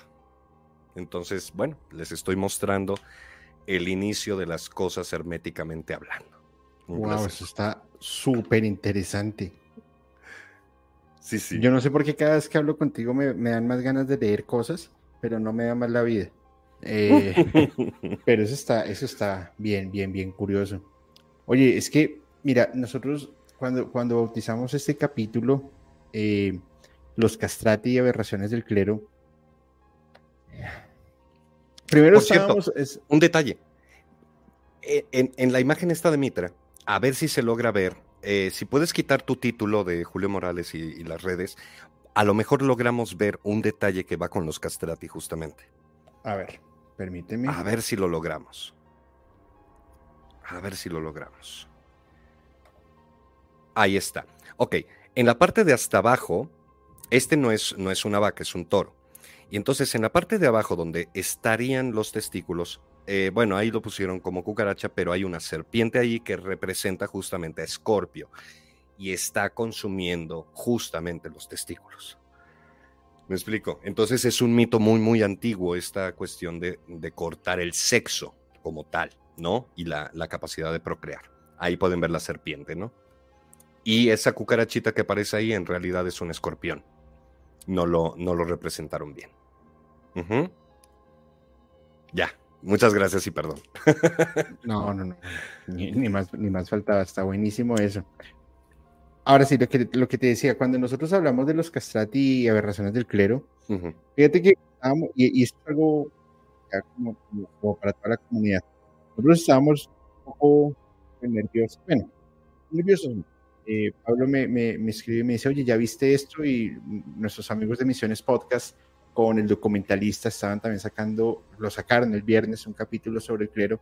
decía, vamos a hablar cosas totalmente diferentes. Porque fíjate que hay muchos em, datos que se hablan y que es un, Vox Populi, pero creo que lo que nosotros tocamos acá no son rarezas, ¿no? Exacto, son rarezas, no son temas tan del común. Y es que nosotros podríamos llevarnos horas, días completos, hablando sobre este tipo de cosas, porque no solamente envuelve el clero católico. Imagínate poder hacer unos cuadros comparativos entre el clero católico y los mormones. Y los mormones cómo toman partes de sectas gringas para armar una ideología a nivel mundial. John Smith. John Smith. Que ahí también entra la masonería. Sí, por supuesto. Sí, sí, sí. sí, está súper bueno. Pues la verdad es que este ha sido un capítulo que a mí me ha interesado muchísimo, Pablo, y en serio, gracias por aceptar nuestra invitación, porque mm. sí que, que, me he divertido mucho, eh, eh, hemos aprendido. Por favor, eh, es importante, vamos a crear un, un, un perfil de enanos para que las personas se puedan escribir allí. Vi, vi, vi que habían muchos comentarios diciendo a dónde mandamos nuestro currículum, el club de fans de enanos de Pablo, y eso está bastante... Lo bueno es que necesitamos algo con, con, muy poca este, memoria, ¿no? Porque debe ser un currículum un poco pequeño.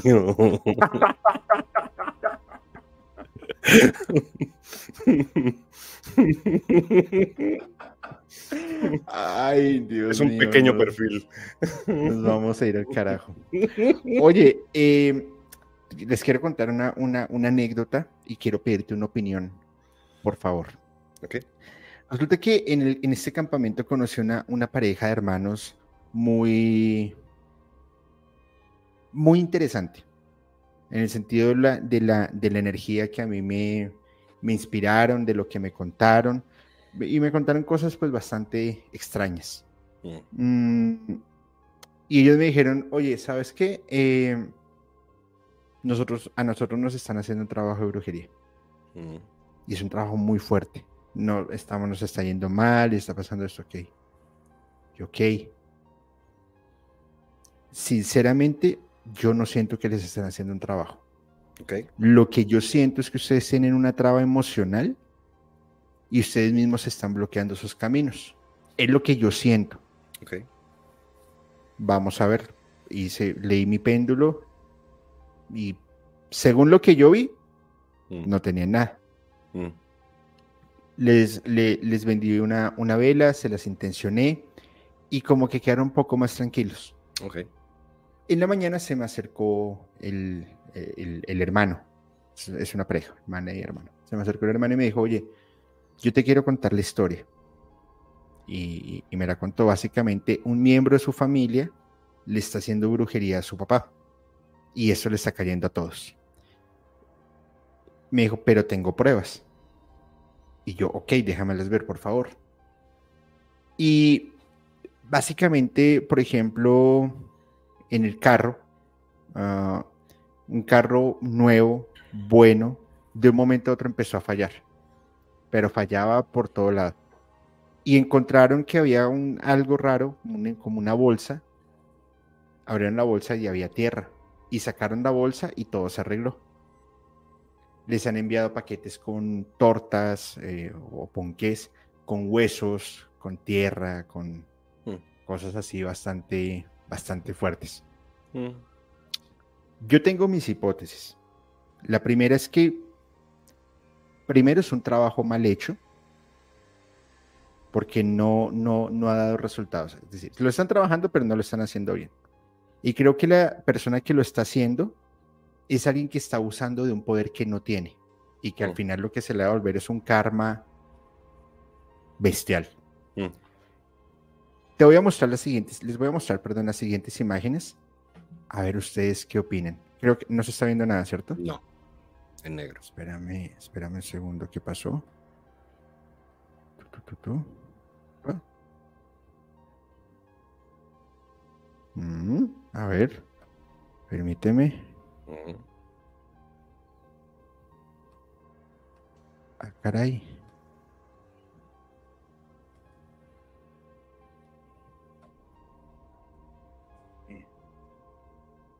A ver, esperen, esperen que se... Algo se desconfiguró, no sé qué moví, pero lo vamos a arreglar en un par de segundos.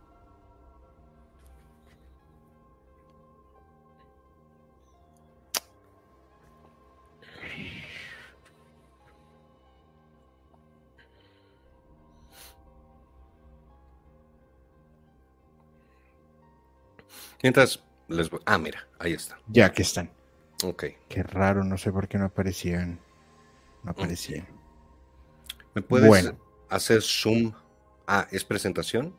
Sí, pero las, po- las podemos ir mirando sin problema. Sí, ¿podrías Espérame, hacerme zoom a las sí. manos, por favor? Espérame, le quito el. eh, Si puedes, quítame a mí también. Para que Ah, se vea bien en la, en la pantalla. Sí. Exacto. Ok, Listo. Y voy a hacerle zoom a esto. correcto. Correcto. Ok, explícame Pero qué no, estamos espérame. viendo que nos, que nos dijo, ¿no? Eso es lo que encontraron en el carro. Entonces, mm, tierra. Y que apenas lo sacaron, Se empezó a funcionar todo. Empezó a funcionar bien todo. Ok. En otro entierro que encontraron está este, este mensaje que dice despierta y unas letras. Estas Mm. letras eh, son las iniciales de los nombres de algunas de sus familias, de algunos de sus familiares, perdón. Aquí encontramos más partes del- de los entierros. Les dejan bolsas por todo lado. A ver si aquí lo puedo hacer un poquito más pequeño para que sea más... ¿Puedes rotar Entendible. la imagen de casualidad? Sí, claro. Permíteme.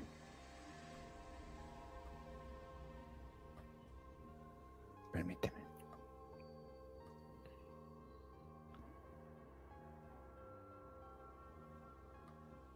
Eh, no me dejó rotar.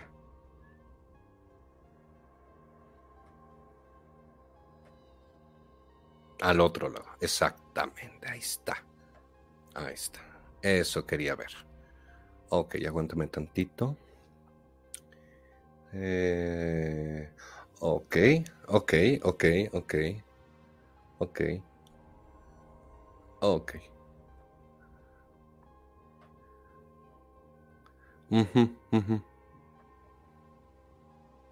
Esas bolsas es las que ellos van encontrando. Yo le explicaba a, a- a estos chicos que cuando hacen un trabajo por el bajo astral, donde solamente eh, brujos con mucho poder o entidades demoníacas pueden pasar este tipo de objetos y dejarlos enterrados en sitios donde no se puede acceder, pues son trabajos fuertes, pero esto lo dejaban en cualquier lado. Lo que me lleva a pensar, no es algo... O sea, quieren mostrar algo muy grande o quieren intentar hacer algo gran- eh, grande en el sentido de grave a realmente el resultado que están encontrando. Es mi hipótesis. Eh, Fíjate, puede ser-. Dime, dime, dime. Ajá. Dime, dime. No, que yo- iba a decir que esto puede ser esa tierra cementerio, pero no, no lo sé. no lo sé. Sí. Eh, ¿Puedes decirme qué es lo que dice al borde de ese anterior papel? Ajá. ¿A cuál borde? Ese. ¿Qué, ¿Sufrir? qué es lo que dice ahí? Yo leo sufrir. Lo- Al lo final. Ok. Sí, sufrir. ¿Y lo anterior eh, alcanzas a entender qué dice? No, no. Bien. ¿Qué diría yo que? ¿Qué te sufrir? No, no, no sé. Creo yo. Sí. Sí, sí, sí. Ok. Ok, ok, ok. Ok, sí. La verdad Sí. me, pare- ah, me- me parece bastante. Pues ese, ese es como escalofriante, pero Mm. ¿tú qué opinas? Este, sí, sí es. Sí, sí es. Y no, no es tan, tan amateur como parece. ¿eh? No, ¿Ah, no sí es más fuerte? Sí, sí es más fuerte. Em, estas estas em, bolsas intencionadas surten efecto en el momento en que a quien están dirigidas se toman. Es decir, si yo mando una carta y el destinatario la tomó, ya llegó a su destino y se activa. Mira, mira, mira lo que dicen, perdóname, mira lo que dicen en los comentarios y tienen razón. Quiero verte sufrir. Y Roberto sobre ahí está. Gracias, sí. Ajá. Sí, sí, sí, sí, sí. Sí, sí, sí, sí, sí. Bueno, bueno, bueno, bueno. Este, sí, sí tengo la, la solución, efectivamente. Em, a ver, vamos, vamos a ver. Digo, obviamente tenemos que hablar con, con las personas porque así como así, pues no. ¿Ok? Pero, mira, si entendemos cómo funcionan las cosas, podemos resolver el- el conflicto, digamos, de alguna manera. Para yo, yo brujo, ¿no? Yo brujo te quiero hacer algo a ti, Julio. Bien. Si yo no tengo el suficiente poder, tengo de dos. Uso una entidad o uso tu propio poder en tu contra. Así Si es. tú no conoces tu poder, yo Ese sí conozco tu poder. Claro. Y entonces cuando te lo mando, tiene una intención. Y cuando hace contacto contigo, tú mismo caes en el, en el truco. Entonces, punto uno. Lo- la, la primera parte de esto es conócete a ti mismo y conocerás al universo. Si tú no sabes lo que, de lo que eres capaz y te sientes una víctima, te conviertes en una presa. Y cuando te conviertes en una presa, siempre hay un depredador. Lo primero que tienes que hacer es convertirte en depredador. Psíquicamente hablando, tienes que estar en la posición de depredador y no de presa. De lo contrario, cualquier cosa te va a hacer daño, porque eres absolutamente eh, sugestivo. ¿Me explico? Entonces, evidentemente es una persona que sabe cómo está haciendo las cosas. Porque sí, sí lo sabes, no es, no es lo que parece que es. No es lo que parece que es. Es, es, es magia intencionada de cierta manera que está metiendo sigilos dentro de las letras. Ah, está metiendo ah, sigilos. un, Sí, claro, un entonces nuevo- cada letra una Sí, observa las letras. Por eso está comillas mal escrito. Ese símbolo que, tiene, que tiene ahí a un lado de la T, ¿no? Es un sigilo. Y es una persona. Mm, de hecho, es mujer. un sigilo, tienes absolutamente toda la razón. Ajá, es, es una mujer. No, no, por, por, por petición de, la, de, las personas, me han pedido no decir quién es, porque ellos ya saben quién es. Sí, perfecto. Perfecto, pero, no es necesario. Creo que ya entendieron. Pero tú tienes eh, en tu en el chat privado sí, sí, envié, los nombres. Esos son los datos. Sí, lo sé. Sí, lo sé. Sí, lo acabo de revisar. Y sí, o sea, tienen nombres poderosos y lo que ellos no saben es que vienen del linaje de brujas y brujos. Esto es un ajuste de cuentas de otras vidas, no es de aquí. Sobre todo la chica. Y la persona que está haciendo esto, no creo que lo sepa, pero es, digamos, el cuchillo que está usando el antepasado para llegar al, al, presente, ¿sabes? ¿Sabes yo quién creo que tiene la solución? Bueno, la solución no, pero que tiene un poder interesante para poder mm. equilibrar esto. Mm. Eh, te leo solamente la fecha, el 31 de enero del 2001. Eh, sí, sí, por Sagitario. Por Plutón en Sagitario tiene toda la luz de, Sagitario, efectivamente. Si, si, visualiza esta persona que me estás diciendo, no vamos a decir el nombre, sé quién dices, eh, si visualiza a la persona que es, le tira una flecha psíquica e inmediatamente se rompe todo. Se rompe como si fuera cristal porque es por voluntad. Lo que tienen que hacer es por voluntad, no es por háganse una limpia, no tiene nada que ver la limpia. Ellos mismos, o sea, es una enfermedad autoinmune. Entonces, cuanto más intenten atacar a la persona que está haciendo esto, más se van a atacar a sí mismos. es una es un juego maravilloso esto. Y tienes razón en el sentido de como hay un sigilo, y como hay varias cosas que están montando, mm. hay un bloqueo. Eh, hay como, como, como si estuvieran escondiendo el trabajo y bloquean Correcto. para que a simple vista no se puedan ver los detalles que acá sí los podemos ver. Y la tierra es a modo de semilla. Ajá. La semilla. Germine. Claro, pero germinó en el momento en que lo tocaron. Lo que hayan tocado al inicio, ahí es donde empezó. Cuando lo descubren, o sea, el inicio es un espíritu chocarrero cualquiera que empieza a hacer tonterías para que encuentren justamente los, los hechizos y entonces se activen en el momento en que los agarren. Ahora, no tiene nada que ver que los agarren ya ha llegado a un punto. O sea, si no entienden cómo quitárselo es porque no se conocen lo suficiente, pero tienen el suficiente poder. Pero otra. Solo hay que entender cómo funciona. Y ahí yo sigo reafirmando algo. Si esas personas llegaron a mí a preguntarme el por qué, mm. y yo mismo les dije, no se pregunten ustedes el por qué, sino lo que van a descubrir, aquí les estoy dando la respuesta. bueno, Pablo, que están descubriendo. Mm, entre tú y yo, papi, porque sabes que estamos conjunto. Gracias. Ustedes están descubriendo algo más grande y maravilloso de lo que les están haciendo. Como se los dije ayer en el, en el campamento, nadie en el mundo está exento que le hagan algún tipo de trabajo. Nadie. Es más, les voy a contar una así como rápida, ¿no? Quieres, no me, no me, no me cambies, déjanos ahí. Es rápida. Este, un día yo estaba con la maga sabia y llegó una chica que trajo un amigo mío.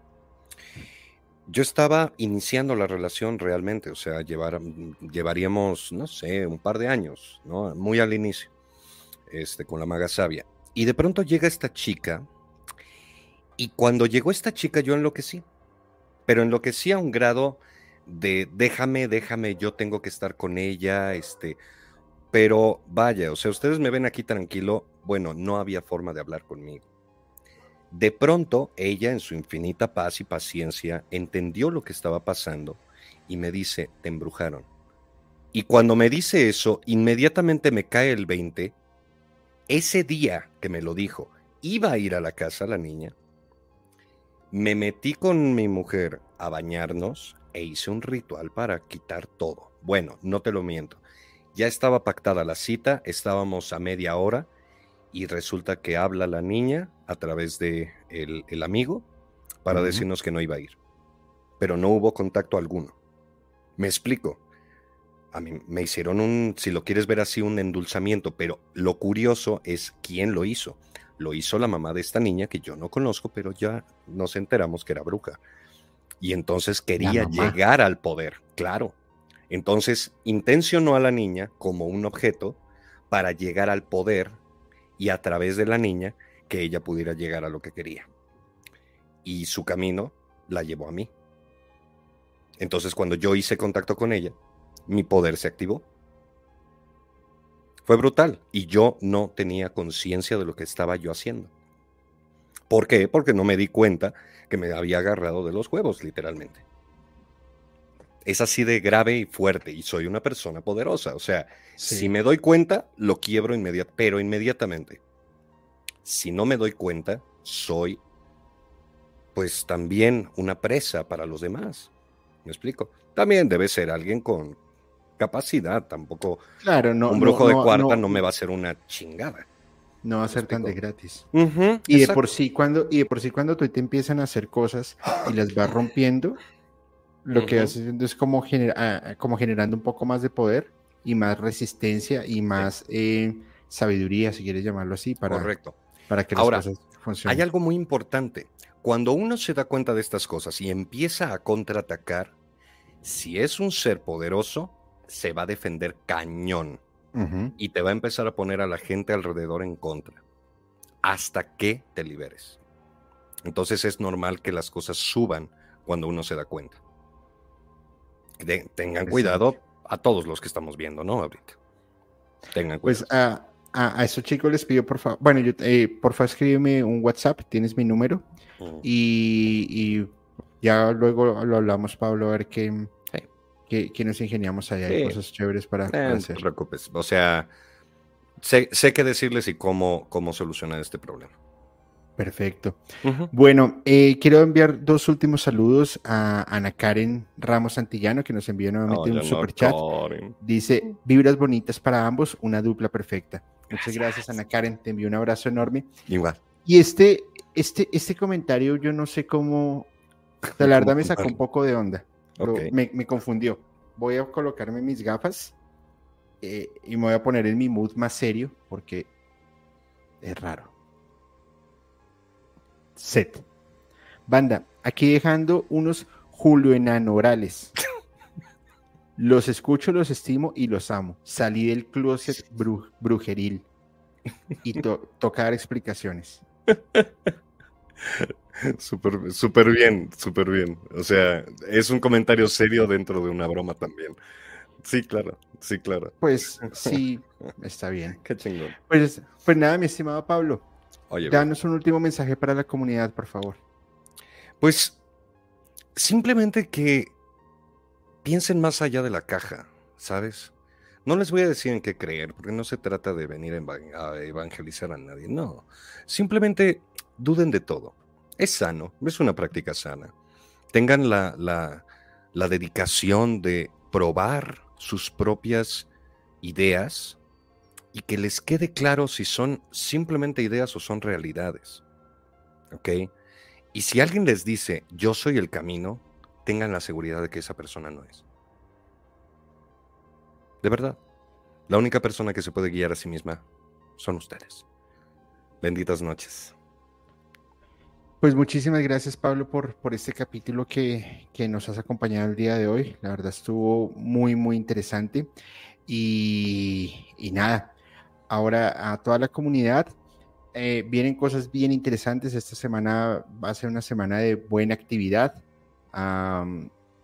miércoles capítulo con Terca. Jueves despertar de una nueva conciencia capítulo 3.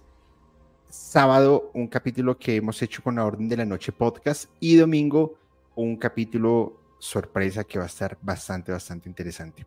Entre tanto, si este capítulo les ha gustado, les pido por favor lo compartan, se suscriban al canal, Coméntenlo una vez finalicemos la transmisión porque eso nos va a permitir que YouTube nos siga recomendando a más y más y más personas. Que tengan todos una excelente semana y lo dicho, sientan la música, vivan la música, pero piénsenla por favor de una forma totalmente diferente. Yo soy Julio y les deseo muy buenas noches.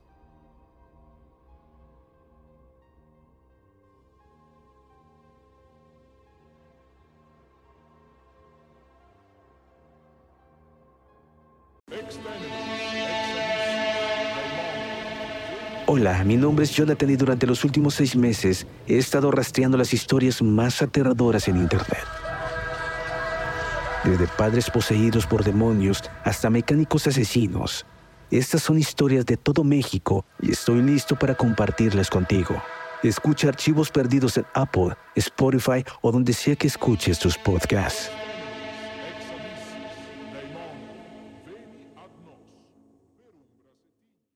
Hola, hola, ¿cómo están? Soy Julio, musicalmente paranormal, y quiero comentarles algo. En mi búsqueda de historias de miedo, de terror, de suspenso, me encontré con un podcast que realmente me tiene fascinado y es Archivos Perdidos Podcast, un colectivo de historias de terror de México, la cual, mediante las historias que ustedes pueden enviar por Voice Note, ellos las van a contar de una manera alucinante. Realmente se lo súper recomiendo. Archivos Perdidos Podcast.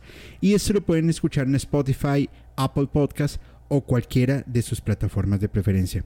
Soy Julio Musicalmente Paranormal y les envío un abrazo.